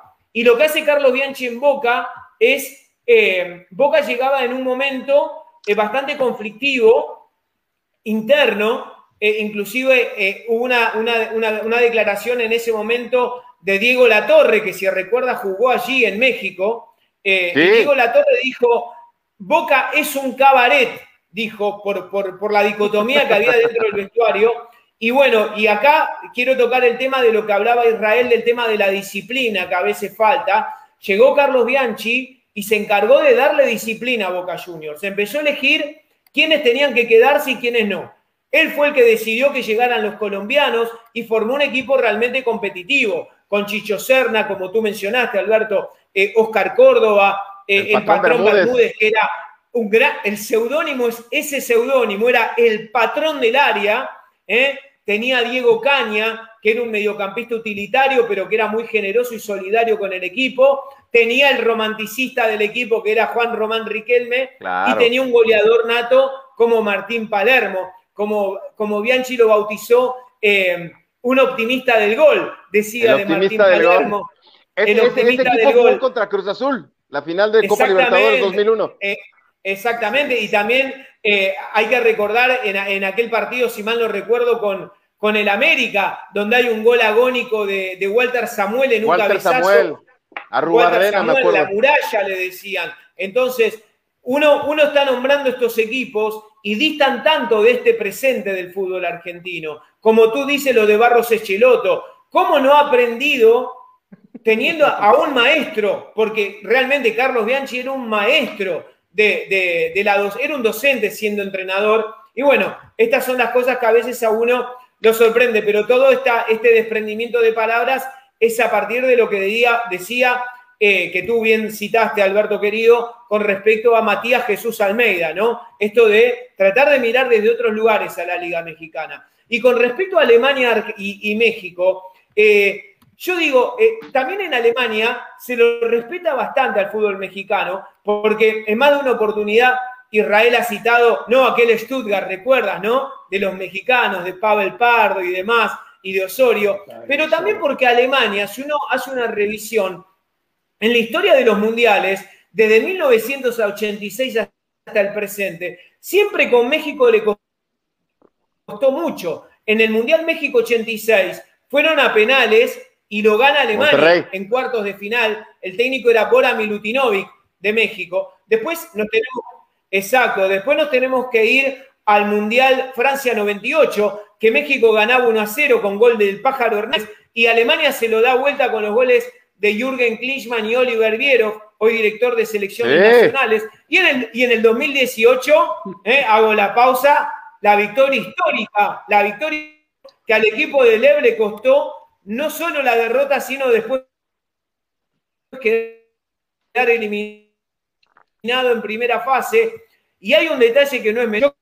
Yo creo que el alemán lo respeta al mexicano mucho por eso también. No sé si lo comparten, chicos. A ver, Israel. Eh, bueno, yo, yo sí, sí, no, hay, hay, hay recuerdos y hay, hay siempre, ¿no? Sobre todo mucho más en comparación de, Tú lees la prensa mexicana cuando va a haber un partido de México, pongamos un ejemplo, que va a jugar México contra Alemania, y en México la cobertura y los comentarios son, eh, les van, los, van a aplastar, van a hacer el ridículo, no van a poder, no sirven para nada los mexicanos. Y es curioso ver después leer la prensa alemana que habla con mucho mayor respeto y optimismo sobre lo que puede pasar con la selección mexicana, incluso cuando van a jugar otros encuentros, ¿no? Porque digo, cuando es el mundial o algo así, pues hay cobertura de todo. Siempre se habla de México y de los jugadores mexicanos como una selección ordenada, eh, importante, difícil, y resaltan mucho siempre la cuestión del conjunto. Y con el tiempo se han ido enterando y saben que uno de los mayores problemas del fútbol mexicano es la cuestión de la mentalidad. Por ahí a lo mejor, en vez de ofenderse tanto, cuando un argentino diga que el fútbol mexicano es de segunda, pues habría que hacer eh, corte de caja y mirar por qué existen ese tipo de opiniones, alejarse un poquito de, las pasiones y el nacionalismo y pensar eh, con la historia que tiene Chivas, por ejemplo, con la fuerza que tiene América, ¿por qué nunca han trascendido lo que, lo que lograron trascender Boca y River? Difícil que algo así pase. Yo la historia que hago del fútbol argentino es que les pasó un poco lo que le sucedió a Italia en los años 90. Después de los años 90, todo el mundo quería jugar en Italia, todas las grandes estrellas estaban allí. El propio Napoli, que daba de qué hablar y estaba en la cúspide del fútbol junto o de la mano de o gracias a Maradona, llegó a desaparecer, llegó a no estar ni en tercera división, a no existir por las malas gestiones, ¿no? Y estas cosas, pues ahí volviendo a Tigres y Chivas o América o los equipos grandes, pues se han dormido también mucho tiempo en sus laureles, ¿no? Algo que también le pasó a Alemania. Cuando Alemania no, no figuró en el Mundial de, de Francia y estuvo teniendo pues conflictos para clasificarse, acá dijeron, ok, algo estamos haciendo mal. Y la cuestión no fue el mundial que viene vamos a ser campeones del mundo, ¿no? Dijeron, algo estamos haciendo mal, tenemos que hacer un plan. ¿Cuánto tardan los jugadores en, eh, desarrollarse? ¿Cuánto tiempo necesitamos para formar entrenadores, para fomentar eh, las escuelas? Y vaya que acá hay mucho jugador extranjero. Y se, se pusieron una meta de ocho años para volver a poner a Alemania en los puestos bajo los reflectores para el Mundial de, justamente 2006 en Alemania. Fue la reconstrucción con Clisma, ¿no? Pero. Claro, lo, que ocurrió, eh, lo que ocurrió con Alemania. claro, lo, que ha ocurrido con Alemania, lo tomo como punto de partida a la ventana que me abre eh, Israel para desarrollar, Alberto, también, y lo comparto contigo. Eh, Alemania todo el problema comienza cuando Alemania queda eliminado en, cuartos de final por un lapidario 3 a 0 ante Croacia en su debut mundialista, que fue en el 98 con Croacia, con el gran, equipo de Davor Zucker, Prosinecki, recuerdan chicos, Boban, un gran equipo croata, pero que Alemania, le decían aquí en la Argentina, el equipo de los dinosaurios, porque Alemania había llegado con, un, con el equipo más más grande en cuanto a edad, con un promedio casi de 31 años. Es una locura con Tommy Handler, con Lothar Mateus que le pidieron que regrese, Jürgen Klinsmann, Jürgen Kohler, todos jugadores muy grandes. Entonces, quedó eliminado en cuartos y a no olvidarse que el cimbronazo se da cuando en la Eurocopa del 2000 queda eliminado en primera fase Alemania. Y a partir de ahí es todo lo que cuenta Israel. La federación se comprometió en cambiar absolutamente todo. Tuvieron que armar un proyecto como dicen en México, las fuerzas básicas, que son los juveniles en la Argentina y fuerzas más básicas, ¿verdad, chicos? ¿No? En México se dice fuerzas básicas a los juveniles. Eh, comenzaron a trabajar desde esos aspectos, exacto, y a partir de ahí lo que llega a la final de Corea-Japón y pierde con Brasil. En el 2006, Alemania es tercero, ¿eh? llega a semifinales. En la, Eurocopa 2008 es finalista. En el 2010 llega a semifinales y en el 2014 es campeón del mundo. Entonces, todo ello llevó un proyecto a partir de eso que creo que para mí es un ejemplo a seguir para cuando no hay resultados en otros lugares. México tendría que también mirar esto, Argentina tendría que mirar esto, porque los resultados también le dieron la razón al proyecto alemán, ¿no? Sí, por supuesto, pero mira, a mí, a mí me parece que es un tema cultural, no sé tú qué opines, este, Israel, digo, eh, a lo mejor suena feo, pero el alemán se sabe, se sabe levantar de las cenizas y se puede reconstruir y, es muy fuerte. Eh, decían ahí, este, se me olvidó, pero ¿quién, ¿quién decía, no? Que el, fútbol, este, el fútbol es un deporte inventado por ingleses, pero el que siempre ganan los alemanes. Entonces, eh, ellos se ponen una meta, sí, Gary Lineker, Alberto. Gary Lineker, Gary Lineker, se me, se me estaba olvidando el nombre. Bueno, la verdad es que se, se, tocaron fondo y van para arriba. En México, en nuestro fútbol latinoamericano, tristemente eso no pasa. ¿Cuántas veces hemos tocado fondo y cuántas veces no nos hemos levantado? No nos vamos a levantar. Eh, ahora con el, con el mentado Mundial de Clubes, el otro día platicaba con un compañero en Monterrey y yo decía, Tigre se murió de nada. Es una vez en la vida, vas a tener la oportunidad con un equipo poderoso, con un André Pierre Guignac como punta de lanza, eh, de, poder aparecer en este partido. A lo mejor no puedes ponerte al tú por tú 80 minutos porque el Bayern te llena la canasta. tú le juegas tú a tú y acabas perdiendo 5-0. Al final vemos 1-0 y dices, ah, es digno el resultado. Pero si ya te faltan 10 minutos, pues quema las naves, como dicen allí en Sudamérica, y tírate, ya si te meten el segundo no importa, pero Tigres no lo hizo, entonces alguien me decía, es como, está un, peso completo de boxeo contra un peso medio, pues no le vas a ganar a los golpes, trata de irlo lastimando y buscando alguna alternativa, o un perro Doberman contra un perro de Chihuahua, pues sí ladras y haces escándalo, pero no lo vas a morder. Entonces tienes. Claro, lo que pasa, comparto, Alberto, lo que dice. Lo que ocurre que, bueno, acá Israel dijo algo muy interesante que habló de la mentalidad, ¿no? El tema de la mentalidad es algo muy fuerte en los alemanes. Tú lo, lo, graficaste bien, Alberto, con esto de levantarse. El alemán se levanta, es muy fuerte. Yo digo, eh, eh, yo, Alberto, he trabajado con, tuve el, privilegio, digo, con total respeto, de trabajar con Carlos Vilardo, que fue campeón del mundo con Argentina como entrenador entonces yo aprendí ciertas cosas que él me enseñó a lo largo de los años que trabajé con él, ¿no? Y uno, y uno empieza a mirar estadísticas y uno dice, Alemania, no es casualidad que en la historia de los mundiales nunca ha perdido en tanda de penales, por ejemplo. Nunca ha perdido en tanda de penales. Habla de la mentalidad, porque en la tanda de penales, entre la gloria y la muerte, hay una, hay una línea y hay un hilo muy delgado. Eh, no en vano, el jugador con más partidos y mundiales jugados también es alemán, que es Lothar Mateos. La selección en la historia de los mundiales con más finales jugadas es Alemania. Entonces, uno ahí empieza a entender que la historia también le juega a favor a partir de lo que tú dices, de la mentalidad.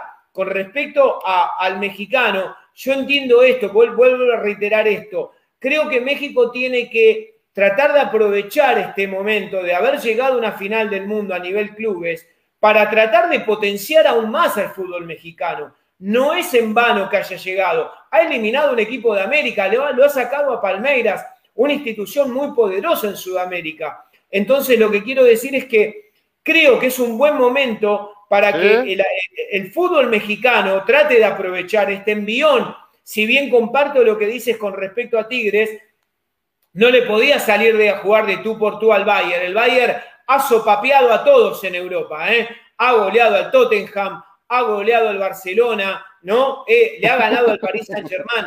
Rival que se le ha cruzado, se lo ha vencido. Entonces yo entiendo que Tigres tuvo una gran oportunidad. Yo creo, Alberto, que eh, los últimos minutos, más allá de esta actitud que tú marcaste de Tigres, yo lo que vi es que habían futbolistas que ya sentían el desgaste físico, a no olvidar que Tigres venía jugando una instancia más que Bayern, ¿no? Porque Bayern ingresa directamente en semifinales y, Tigres tiene una instancia anterior a jugar con equipo de Palmeiras. Entonces, eh, Tigres para llegar a la final tuvo que jugar dos partidos más, que un partido más que quiero decir del Bayern. Entonces también la parte física pudo jugar un poco a favor y también a no olvidar, ¿no? Que a veces uno tiene enfrente al Bayern y sabe que es un equipo poderoso y la parte mental también ha jugado su lugar, ¿no?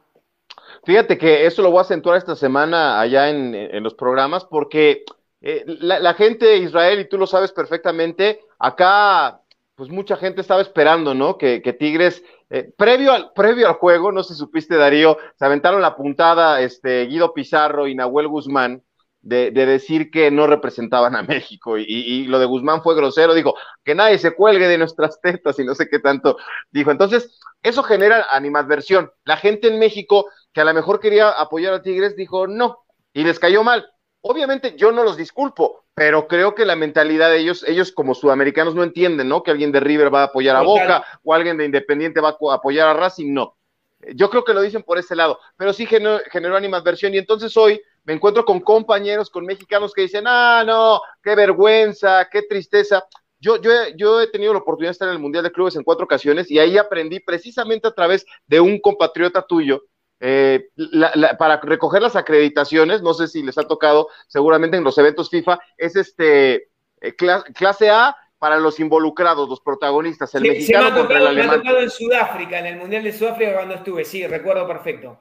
Y después para la gente eh, del continente y el, equipo, los anfitriones, y así vas. Entonces, yo tenía que ir para el partido de Boca contra el Milán este, en, en 2007, ir a recoger mis boletos o para los partidos de ambos, y me decían, eh, yo decía, me fastidiaba tenerme que ir a apuntar una lista porque yo no era de clase A, porque yo no estaba con ninguno de los dos países, ni era, ni era japonés, y, me decía, bueno, pero ¿qué, lío venir a apuntar el nombre? Y me decía un compatriota, hey chico, es una Copa del Mundo. Y, entonces, acá en México, ¿sabes? Le dicen el mundialito de clubes. O sea, hay gente que, que, que, lo ve menos. No, y los equipos europeos nada más se van a pasear. está minimizando. Está bien. Eh, eh, y eso, a mí no me gusta. A mí me, a mí me gusta darle lugar a las cosas y, ya que estás en un mundial de clubes, es un mundial de clubes perfectamente bien organizado, con los europeos que quieren ganar, con los sudamericanos que están dispuestos a todo para conseguir el resultado, con el cuchillo entre los dientes, como estamos acostumbrados a escuchar. Y a veces en México decimos, ah, es el mundialito de clubes. Y eso creo que, más allá de la mentalidad del jugador, creo que sí la gente no le da el valor a las cosas. Y eso, no, no, te deja, no te deja despegar, creo yo. Y lo dijeron mucho. Y no, te deja crecer, Alberto, porque. Eh, claro. Hablaron mucho. Sí, sí, continúe, Israel, disculpe. El europeo no le, que el europeo no le importaba, que para el Bayern no fue importante, y tú decías, ¿cómo no va a ser importante si llevaron a todas sus estrellas? Pero yo creo que la cuestión también de la mentalidad tiene que ver no solo con el plantearse de si puedo o porque bueno, a veces al equipo, a los equipos mexicanos les cuesta en una instancia internacional, pero pues no es lo mismo que la selección, ¿no? No están formados exclusivamente por mexicanos. En este caso, bueno, el entrenador, podríamos decir que el Tuca es mexicano. El Tuca es mexicano, el Tuca es mexicano. Este, pero bueno, hay una mezcla de ahí, ah, por más que por más que tenga tanto tiempo allí, bueno, se creó en Brasil, hay una aproximación distinta. Eh, el Patón es argentino, eh, Gignac francés. Hay una gran, hay muchos jugadores, bueno, Tigres tienen muchos extranjeros. Yo creo que la cuestión va también a partir de una situación de planeación, porque la mentalidad ganadora la tienen en Argentina, quizá, ¿no? O sea, es, es un jugador aguerrido, es un jugador que va por todo, es un jugador que está concentrado. Es raro que al futbolista argentino se le vea en un diario de Boulevard o un diario amarillista porque hizo alguna, se metió en algún escándalo. Es un futbolista muy, muy disciplinado, ¿no? Contrario a lo que vemos que si Vidal, que el propio Dos Santos que hablábamos, una serie de los brasileños también, bueno, se habla mucho de las indisciplinas, pero yo creo que en general lo que hace falta, lo que hace muy diferente al fútbol alemán del suramericano, del latinoamericano, es también la cuestión de la planeación. Aquí, Allá es a ganar partido, a ganar otro partido, perdiste dos partidos, adiós. Y acá hay, hay una planeación, se trabaja en las juveniles, se trabaja en las canteras, en, las fuerzas básicas, y hay, hay un trabajo eh, de largo plazo. Hay que, a ti que te gusta tanto eh, subirte a la máquina del tiempo, hay que acordarse, ¿no? Que uno piensa ahora el Bayern y el Real Madrid y hubo un momento en la historia en el que Uruguay ganaba los mundiales. Hubo un momento en, la historia en el que el Bayern no existía. Hubo un momento en la historia en el que Boca ganaba los, los mundiales eh, continentales. Y la brecha, bueno, se ha, ido, se ha ido haciendo más larga. Yo creo que esta narrativa, esta cuestión de la mentalidad, se escribe con cada, con cada partido, ¿no? Y cada partido es una, es una nueva oportunidad para cambiar esa historia, ¿no? Yo creo que sí, a mí me hubiera gustado ver un Tigres arriesgándose al menos a recibir un segundo gol. ¿Qué diferencia hubiera hecho en los periódicos el 2 a 0? pero qué buen sabor de boca nos hubiera dejado. Obviamente, ¿no? Eh, todos estaban conscientes, eso es parte del fútbol, todo el mundo sabe cuando eh, un encuentro que hay un favorito y hay un equipo que se sabe inferior y aún así se juega el partido porque aún así se sabe que el resultado puede ser el que fuere. Y aparte porque, porque lo que tú dices, Israel, por ejemplo, vamos a la máquina del tiempo, nos vamos a ir hacia atrás. Bayern Múnich salió por primera vez campeón de la Champions en el bueno, en ese, en ese raconto con los Beckenbauer y los Schwarzenbeck y demás. Cuando Bayern gana su primer título intercontinental, nos tenemos que ir al año 1976, con Beckenbauer, con Gerd Müller, con Schwarzenbeck, con Sepp Mayer. El siguiente título del mundo que gana el Bayern, nos tenemos que ir al 2001. Tenemos que saltear. Cuando uno habla del Super Bayern, pero hay que recordar que de 1976 hasta el 2001, Bayern no levantó ningún título mundial. Tuvo que esperar cuantísimos años. Y del 2001 tuvo que saltar al 2013. Entonces, estamos hablando de que no es tan sencillo levantar copas del mundo. Por eso es importante darle trascendencias, como decía Alberto. A mí no me gusta esto de la terminología como me contaba el que en México dicen el mundialito de clubes. No, es un mundial de clubes, no es un mundialito. Atento con eso. Y, también eh, es muy, muy difícil lograr los títulos. ¿Cuánto tiempo va a pasar para que Tigres pueda alcanzar otra vez una final intercontinental? Ah. ¿Cuánto va a pasar? No sabemos si va a ocurrir en realidad. ¿eh? Entonces, yo también, yo esperaba, yo esperaba que los últimos minutos, cuando ya el partido estaba cuando el Bayern empieza a hacer los recambios de futbolistas, cuando empieza a ingresar Chupomotén, ¿eh? cuando empieza Tolillo a ingresar, donde, donde también Flick empieza a pensar un poco en darle descanso a algunos futbolistas, porque mañana juega por la Bundesliga. Era el momento de Tigres para tratar de ir a buscar esos 10 minutos, como dice Alberto, esos 8 minutos, pero ir a por todas, porque el resultado 0-1 o 0-2 era exactamente igual. Nadie iba a cambiar, nadie iba a dejar de reconocer el gran torneo de Tigres por ese motivo. Porque lo tuvo ahí, porque tuvo la posibilidad. Y realmente es una pena. Con respecto a Bayern Múnich, como marcaba, ¿no? Esto del almanaque del 76 al 2001, del 2001 al 2013, y acá ya en el 2021 otra vez eh, siendo campeones. Con respecto al argentino, es verdad lo que marcas, Israel, en general no está tan inmiscuido en tema de mujeres, en tema de salidas nocturnas como pasó con Arturo Vidal, se cuida un poquito más, pero también tiene mucho que ver, y acá quiero hablar que para eso tienen que ver mucho los entrenadores, chicos, tiene mucho que ver el mensaje del entrenador para que el futbolista se cuide. Aquí en la Argentina hay entrenadores que, saben orientar a esos futbolistas jóvenes. Tenemos a Miguel Ángel Russo en Boca, Marcelo Gallardo en River, que son entrenadores que saben hacer docencia. Bueno, lo tienen al mismo ahí eh, en, Estados Unidos, ahora que estuvo en México a Matías Jesús Almeida, que son entrenadores que saben formar a los futbolistas. Aquí en la Argentina, en los 80 fue eh, Carlos Timoteo Grigol, Carlos Vilardo, César Luis Menotti, en los 90, como bien marcó Alberto, Carlos Bianchi, que supieron darle Marcelo Bielsa, supieron darle disciplina al futbolista argentino, y eso es lo que hace que a la postre puedan funcionar también los Cunagüeros que trascendió y es figura en Europa, tantos jugadores argentinos como lo fue Batistuta en su momento, Hernán Crespo, Juan Sebastián Verón, hicieron bien las cosas porque fueron profesionales.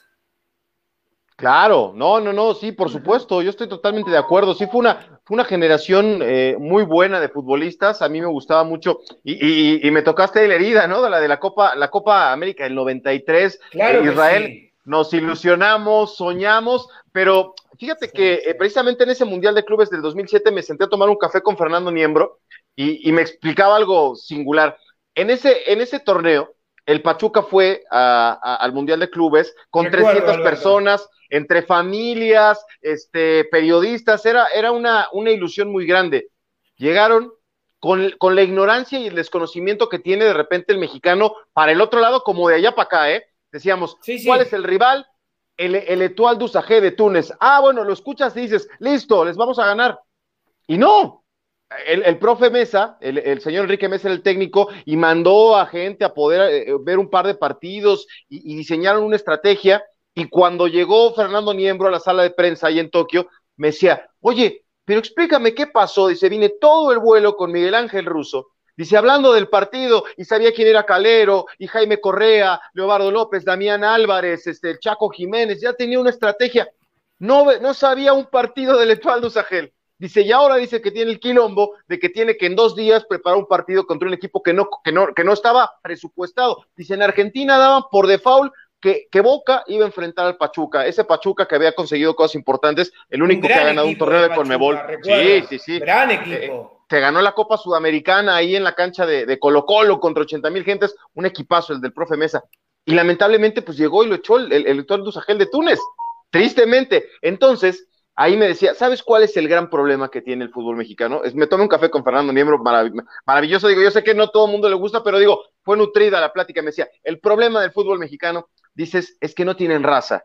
Dice, míralo, cualquier capitán de cualquier selección sudamericana antes de salir al mundial, los ojos, el cuchillo entre los dientes, ya quieren salir y, y, y te ganan y si no te pueden ganar te arrebatan, pero ellos quieren ganar. Y velo a Rafa Márquez. Venga, chicos, vamos, aplaudiendo. No, tienes que tener raza, coraje para sacar los resultados. Y, y, y, decía, yo no entiendo cómo un aficionado del América y un aficionado de Chivas están en el clásico sentados, abrazados. Acá no, dice, una semana antes no quieres ver a tu primo o a tu amigo que es del mismo, que, que es tu rival. Dice, eso le falta al fútbol mexicano. A mí me gusta que la gente pueda ir aquí a la tribuna y, y sin ningún problema, casi siempre no tener problemas, pero sí ese tema de raza, creo que es un punto que le hace falta, no sé tú cómo la veas Israel, pero creo que a veces sí nos ha faltado raza para poder dar e, ese, ese paso de calidad que, que queremos para el fútbol mexicano. Yo creo que es una combinación de cosas, ¿no? Por ejemplo, ahora al, al Dortmund, justamente eh, vienen arrastrando a los técnicos que llegan al equipo aurinegro el gran peso de la huella que dejó el señor Jürgen Klopp. ¿Por qué? Porque, bueno, él tenía esta cuestión del fútbol heavy metal, de correr, de hiciste un gol, vamos por más, y, y, de pronto, bueno, me acuerdo un partido justamente que el Dortmund enfrentó al, al Liverpool, me parece todavía con Klopp al mando del, del Dortmund y que iban 1-0, 2-0, 2-1, tataca. Yo creo que 5 a 4, ¿no? Una lluvia de goles, pero el partido se lo tenía que haber llevado Klopp y no se lo llevó. Ahora ha aprendido, ¿no? Ahora le, decían mucho a Fab que era demasiado flemático, demasiado calmado, que no imprimía esta pasión y que había que correr más y meter más duro la pierna yo creo que es una combinación, ¿no? Eh, hablando, por ejemplo, de Vidal, ¿no? Un jugador chileno que, pasó por el fútbol alemán, que estuvo en el Bayern, era siempre un, futbolista importante porque en los momentos duros te, te, metía la pierna, te hacía, pegaba duro, tiraba al arco. Me acuerdo, Simeone era un jugador que pues no se le quería mucho en México, porque varias veces cuando México estaba dominando un encuentro ante Argentina, en el, en el, en y empezaba a repartir y tal. En la Copa América del 93 es el que hace el saque de banda ahí cuando se confía Ramón Ramírez y le da el recargón este. Por eso, por, e, por, eso, como decía siempre Carlos Vilardo, hay que estar hasta en el más mínimo detalle. Por ejemplo, chicos, Carlos Vilardo tenía, esto es interesantísimo para desarrollar, en el Mundial de México 86, él tenía, eh, ya le había dado orientaciones a los futbolistas cuando había un gol del seleccionado argentino, cómo tenían que festejar. Los defensores tenían prohibido cruzar la mitad de la cancha para festejar para no desgastarse en la parte de la oxigenación. Y cuando retrocedía el equipo, porque ¿qué pasa? Cuando uno convierte el gol, se queda en el festejo, el rival rápidamente quiere sacar del medio para tratar de buscar el empate o el triunfo, entonces a vos te agarran desprevenido porque estás en el festejo. Entonces, Vilardo, tenía orden con los mediocampistas que tenían que ordenar rápidamente en el festejo a los jugadores. Todos no podían salir a festejar, porque él decía que un detalle te cuesta el partido. En aquel partido de Copa América, una distracción en el lateral argentino, rápido, Simeone, muy rápido mentalmente, le costó el título a México. Era un partido, a mí, eh, Alberto, me gusta mucho, me gusta mucho esto de ir a hacer revisiones de partidos en otros momentos, me, me atrae mucho mirar partidos de otras épocas.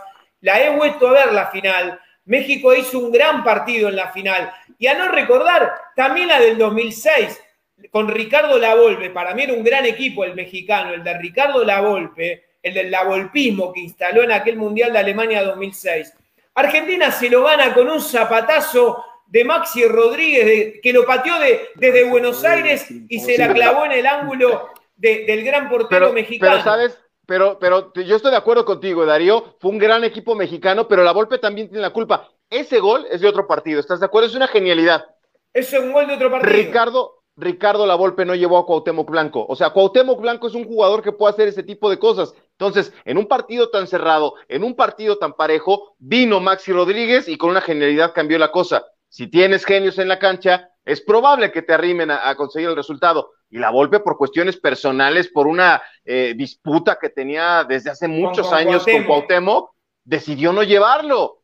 Era un equipo, y, no sé ustedes qué opinen, pero Ciña no me parece que sea más que, que Cuauhtémoc Blanco. Igual a lo mejor ni conoce a Ciña, el, el del Toluca, el brasileiro del Toluca. El, brasileño nacionalizado, lo recuerdo bien. Lo que ocurre que, eh, lejos de justificar a la Volpe, y a mí particularmente Cuauhtémoc, que era un jugador que me gustaba muchísimo, y a no olvidarnos el gran mundial de Cuauhtémoc en Francia 98, ¿no? Con Manuel Lapuente como entrenador. Había hecho un mundial extraordinario Cuauhtémoc. Recuerdo en aquel mundial con, con Pájaro Hernández, un gran equipo, el mexicano, con Palencia, que tenía el pelo largo, con la cabellera larga. Era un gran equipo también, el, del 98 de México era un buen equipo, pero como hablamos siempre con Israel y ahora contigo, que para mí, Alberto, aprovecho para decirte, es un verdadero placer charlar contigo y, disfrutar de este, de este deporte que nos apasiona tanto. Eh, digo, esto de que eh, México le falta dar ese pequeño salto de calidad, como que siempre le falta esa última puntada de hilo para poder meterse en el pelotón de los importantes, ¿no?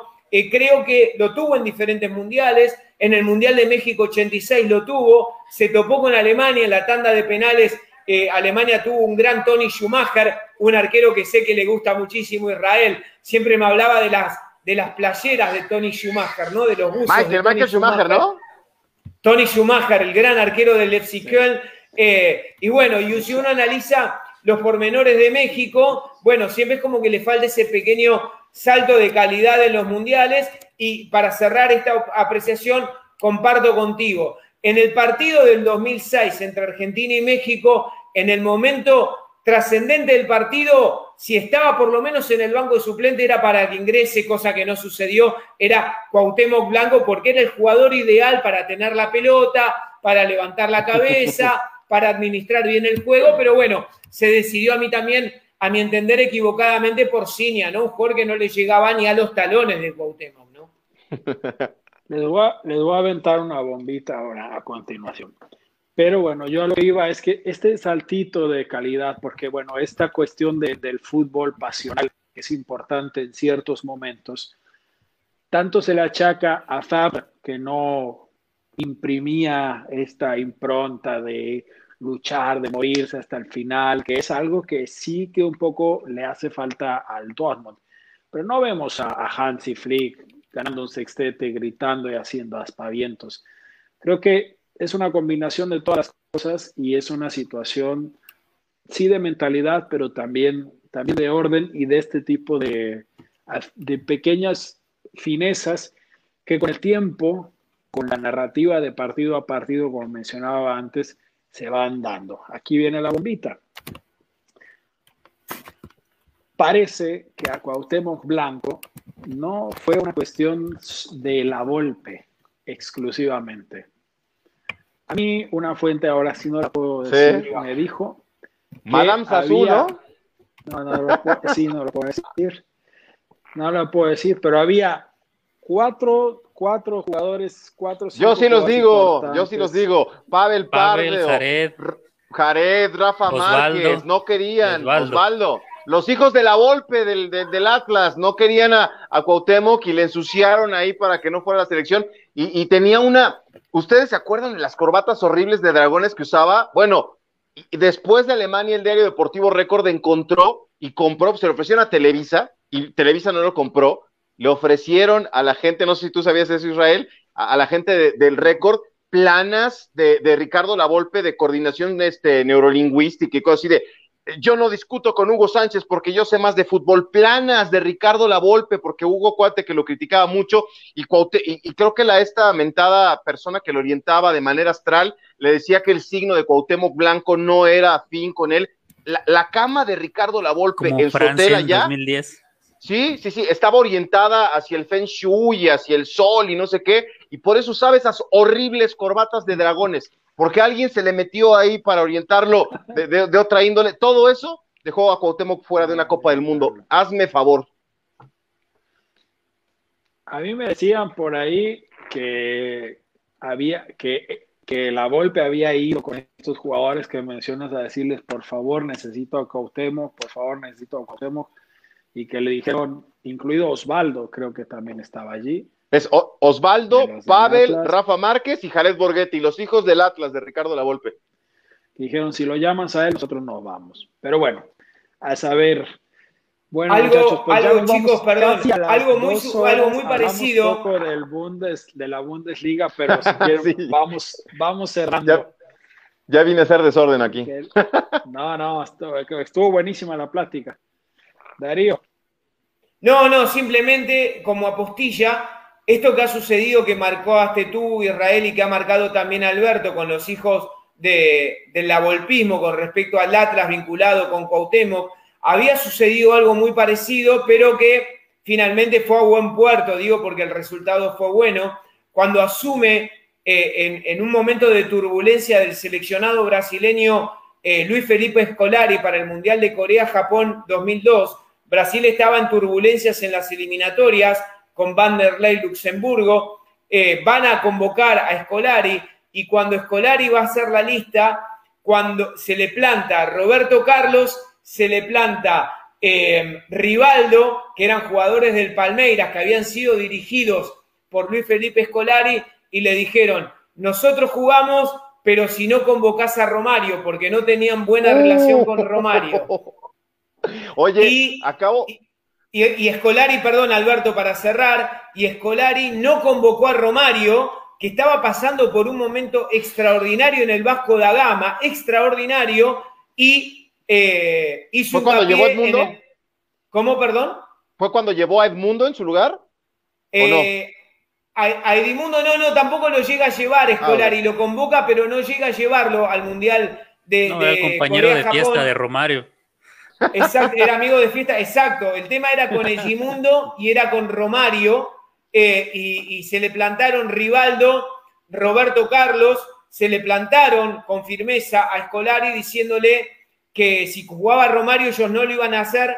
Eh, Escolari se decidió por la no convocatoria de Romario. Si ustedes recuerdan y van a archivos, hay una imagen muy fuerte de Romario el día que, que Escolari da, porque hasta el último momento se especulaba que sí. podía viajar Escolari da la lista de convocados y ese mismo día Romario se presenta en conferencia de prensa y llorando, porque se puso a llorar en la conferencia como nunca se lo había visto, y él hablaba de la injusticia de, su no convocatoria por el rendimiento que tenía en Vasco da Gama. Lo que ocurrió es que Brasil fue campeón del mundo, entonces lo de Romario pasó a segunda línea, ¿no? Acabo de ver, eh, con esta misma idea, Israel, acabo de ver el video que cuenta este Maradona muy simpático, dice que estaba en Nápoles y que llegó Bilardo y le tocó la puerta y que le dijo, y todavía le hace lo de la corbata, ¿sabes? Y dice, llegó y me dijo, me, me, dijo, oye, es que no voy a llevar a Canilla al, al, Mundial del 90 y que se agarraba la corbata el, el señor Bilardo, que yo respeto muchísimo. Muy bien, bueno, si no va él, no voy yo. Ya somos dos. Y ahí otra vez Bilardo, eh, no, ¿han visto el video? Es genial, eh, Maradona acomodándose. Sí, cuando, lo imita, sí. Ese, ese, si, no me, si no me equivoco, eh, lo, cuenta, lo cuenta Diego Maradona, en, un programa en Argentina que tuvo mucha trascendencia, lo conducía Alejandro Fantino en el programa Mar de Fondo, si, no me, si mal no recuerdo, es en ese programa donde Diego Maradona, lo, él tenía una barba candado en esa época Maradona, cuando lo cuenta. Eh, pero, pero ese es el respaldo, creo que se contó. Pero ese es el respaldo que hay que darle, o sea, por más que te vengan y te digan, no, aquí Maradona tuvo, ay, pero a Maradona, por supuesto, y dijo, ah, no va, entonces yo tampoco. Sí. Bueno, pues hoy no le hicimos mucho caso porque nos enfrascamos mucho en una muy linda conversación, pero le vamos a saludar a Dami que nos decía, hola amigos, ¿cómo andan? El Bayern después de haber ganado todo. Los jugadores se le van a ir al resto de Europa en el mercado de pases o se quedan en el mismo equipo, pues yo creo que es no. Una de las diferencias del Bayern. con el resto de los equipos que los jugadores logran esa identificación que comentábamos y que ya están pensando, por ejemplo, en Neuer, en que va a ser directivo cuando se retire, ¿no? Entonces es difícil que se, que se dé esta desbandada de las estrellas. De va a ser una dinastía. Sí, sin duda. Ahí está Lam, ahí está Khan, Rummenigge, señoras y señoras, eh, Beckenbauer. Salihamidzic también no fue una leyenda Salihamidzic, pero fue un jugador importante. Estuvo Genes en su momento. Sí, el, eh, Giovanni, el, Giovanni Elber sigue frecuentando. El brasileño. Es, embajador del Bayern. También. El francés Vicente Lizarazu también. Lothar Mateos es el embajador del Bayern en diferentes países de Latinoamérica. Es una empresa muy bien cuidada el Bayern.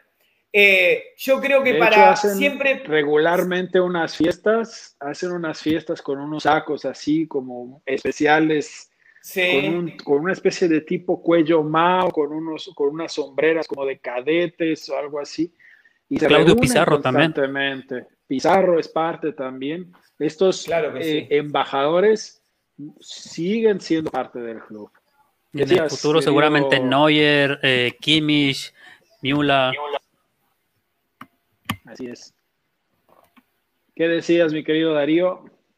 No, estaba diciendo de que Bayer eh, forma una cúpula directiva a partir del legado que le han dejado primero grandes jugadores, pero que son jugadores que después se preparan para gestionar. No es solamente nombres propios, ellos tienen nombres propios fuertes, pero que también gestionan y se capacitan para después estar en grandes cargos. Ahora se sabe que va a llegar Oliver Kahn, lo manifestaba David el otro día en Debate Libre, que próximamente será parte de la directiva. Y si uno analiza también, el Bayern está mirando a futuro, un equipo joven, va a tener un equipo muy joven Bayern Múnich. ¿Por qué? Porque tiene a Zule, porque tiene a Benjamín Pavar, a Nabri, a, a Figurita Sané. Es un equipo muy joven a, a, Joshua Kimmich, ha comprado a Nubel, que para mí es el futuro gran arquero de Alemania, ya está. Ellos ya saben, cuando el mejor arquero del mundo, que es Manuel Neuer, se retire, ya tienen el respaldo asegurado con, con Nubel del Schalke 04. Entonces, lo que hace Bayern Múnich, hay algo que es muy interesante. Bayern no se recuesta en el presente, Bayern disfruta el presente, pero pensando en el futuro, y eso es lo que le va a dar una garantía de éxito a la postre, ¿no? Y, sí, y, qué, bueno, ¿eh? Pues, ahorita con la contratación que hacen de este defensa de 22 años habla de eso, y si no, imagínate que, ojalá que Barcelona y Real Madrid tuvieran esa visión para poder este, no dejar caer sus planteles tan feo. Claro que Por lo menos en los últimos tiempos. Claro que sí. Van haciendo, y van haciendo el recambio poco a poco, ¿no? Lo que, les, lo, que no, lo que no ha sabido hacer incluso a nivel de selecciones, Italia no lo supo hacer, en su momento Francia antes no lo supo hacer, España no lo supo hacer y Alemania a nivel de selección no lo supo hacer, pero el Bayern lo está haciendo. Miguel Ángel Díaz Peña, lo saludamos de vuelta. Qué bueno, ya nos había escrito por ahí, que pueden llegar, pero no se pone en duda el fair play financiero. Y esta era la cuestión que hablábamos antes de que, pues es difícil que se piense acá y que el Bayern mismo acepte regulaciones en el fútbol alemán si en otros lugares pues no se habla de topes salariales, que ojo, lo, comentaban, lo comentabas antes eh, David, y también creo que tú decías algo al respecto, Darío, el Leipzig se autoimpone topes salariales, imagínense. Claro. Otra cosa muy distinta al, Manchester City. El City de nuestro amigo, el Coratitas Guardiola. Miguel Ángel nos dice también, hasta llegan gratis al Bayern, pregunta la Levi. Bueno, eso es cuestión también de la mística que ha conseguido el equipo, que, a lo, que hace que el jugador, lo que estamos justamente mencionando ahora, el jugador se enamore de la institución, ¿no? Y Jesús nos dice, hoy el sentido de pertenencia se pierde fácilmente, los jugadores solo buscan estar en los gigantes de su país o de Europa, el dinero los mueve. No sé, ¿qué opinan ustedes? Pero bueno, te digo por ahí, mi querido Beto, que nuestro estimadísimo Jesús, pues, eh, está pasando por momentos duros, difíciles, sufre porque es aficionado del Dortmund y pues hoy otra vez empataron se les está alejando cada vez más la, Champions.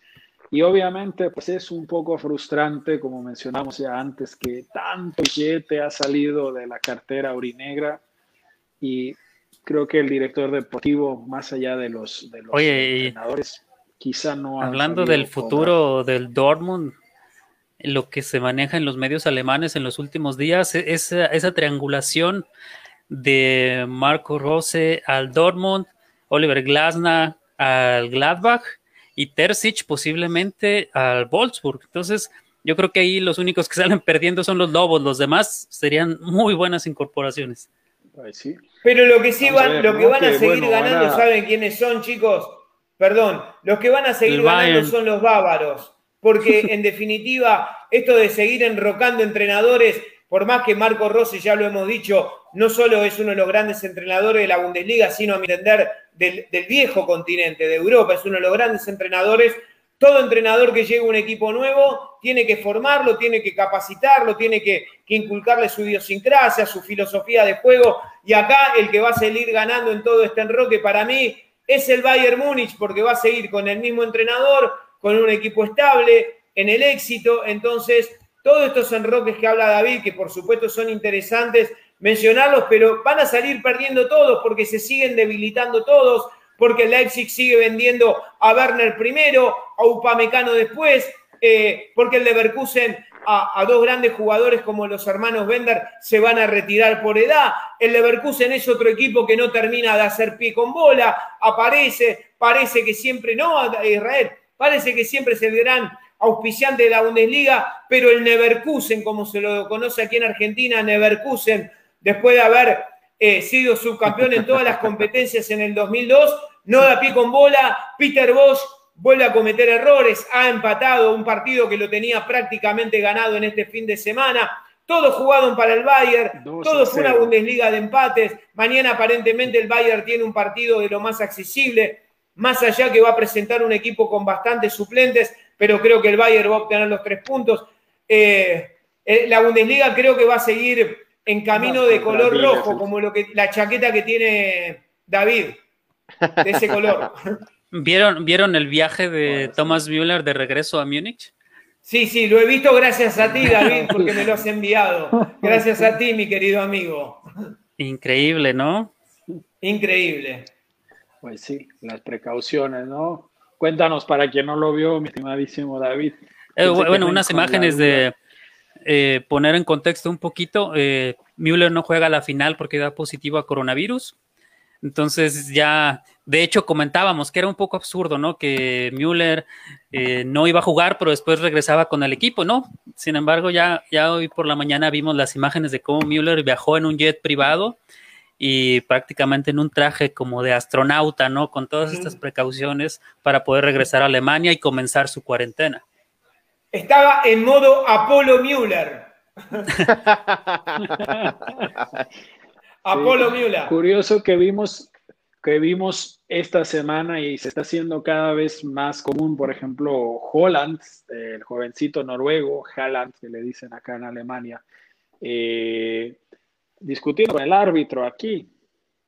Eh, Cada vez se le ve más desesperado a Holland. Sí. Vamos a ver cuánto aguanta, ¿no? sí, sí hubo ahí una taqueada tremenda en el partido que el árbitro no marcó. Pero bueno, ya lo vamos a comentar porque el programa estuvo muy bueno, pero yo creo que el martes nos aventamos uno, ya que juega el Bayern, hablando de la Bundesliga. Vamos a cerrar con Miguel Ángel Díaz, que nos dice, en México lamentablemente no importa la proyección internacional, los dueños les importa más el negocio y llenar sus carteras. Que lo curioso, yo no sé qué opinen y si quieren con esta reflexión cerramos. Eh, lo curioso es que en realidad, por ejemplo, en Bayern, que lo mencionabas tú antes, Darío, eh, se piensa en el negocio, pero es que el negocio te tiene que dar no solo una vez, ¿no? Hay que volver y volver. O sea, si, te, si se te acaba la, bolsa de naranjas, pues, ¿luego qué? ¿No? Hay que ir a hay equipos, ¿Dónde voy a comprar la que sigue? Hay equipos que sí, ¿eh? Acuérdate, la NFL, los vaqueros de Dallas tienen años de no ganar nada, pero son eh, eh, una de las instituciones más poderosas a nivel mundial. No, no me explico cómo, ¿no? Porque tienen 20 años de no ganar nada pero, pero es, es, una realidad, ¿no? E, el Bayern es muy inteligente, por eso el, ejemplo del jugador de hoy, quizás a lo mejor decimos, hoy no lo necesita, pero tiene 22 años y a futuro ya lo tienes dentro de tu disciplina, dentro de tu mentalidad, conoce el equipo y a lo mejor en dos años va a ser el líder de la defensa del, del Bayern. Exacto.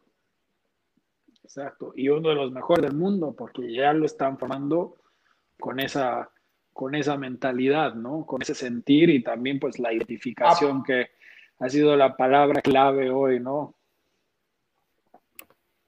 Sí, y aparte porque Bayer, eh, lo que rápidamente actúa la directiva, la directiva actúa sobre el problema. El Bayer, el, poquito problema que puede tener futbolístico, un equipo que es extraordinario y que es de época, ya lo dijimos, el, el Bayern de Flick ya es un equipo de época, digamos que está en la zona central de la defensa, como siempre lo marcaba David en diferentes episodios. Sabe que Alaba aparentemente se ve de la institución, está coqueteando Alaba, el austríaco, está coqueteando con el Madrid, está coqueteando con el Paris Saint-Germain y le hace fácil. Van a un papecano, solucionan el problema, entonces tienen el ojo, saben dónde mirar, pero también van a mirar, como decía eh, Alberto, a diferencia del Real Madrid o el Barcelona, que van solamente a la figurita sin mirar el almanaque, sin ver cuántos años les queda por delante, Bayer va al mejor defensor, si no el mejor, está entre los tres o cuatro mejores defensas del fútbol alemán, y encima un jugador joven con proyección a futuro, ¿no?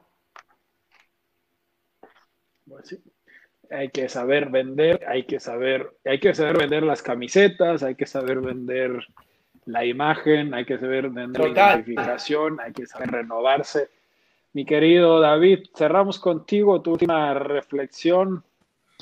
Oye, ahora, ahora que hablaban de, eso del negocio, también eso nos puede dar para un programa enterito, pero mucho de lo que se habló del Mundial de Clubes también es la relación esta precisamente por el billete entre el Bayern y Qatar, ¿no? Que muchos de los aficionados más radicales del equipo alemán eh, se oponen rotundamente, ¿no? Entonces, también el Bayern tiene sus cositas, no es un equipo perfecto, ni mucho menos, pero es uno de los ingresos más importantes, es uno de patrocinadores fuertes. Entonces, también estos temas eh, los hay en la Bundesliga, por supuesto. Sí, ¿no? Este, levantó mucha polémica en algún momento lo mismo el Barcelona que estaba también por ahí después de haber tenido a la, a la UNESCO como patrocinador, que bueno, ya se estaba dejando ir por ahí, pero bueno, sí, ¿qué te parece, mi querido Alberto? Lo, lo agendamos y ahora vamos el programa especial sobre, sobre fútbol y dineros, ¿no?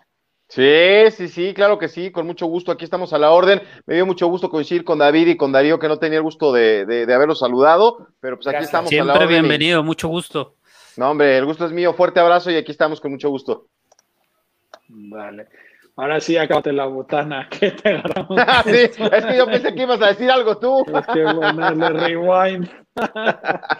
Perfecto. Pues bueno, amigos, hay que buscar un premio. Hacemos una cooperacha a la persona que haya llegado hasta este momento, las dos horas del programa, dos horas y ocho. Le vamos a mandar un regalo. Claro, Muy bien. Un saludo.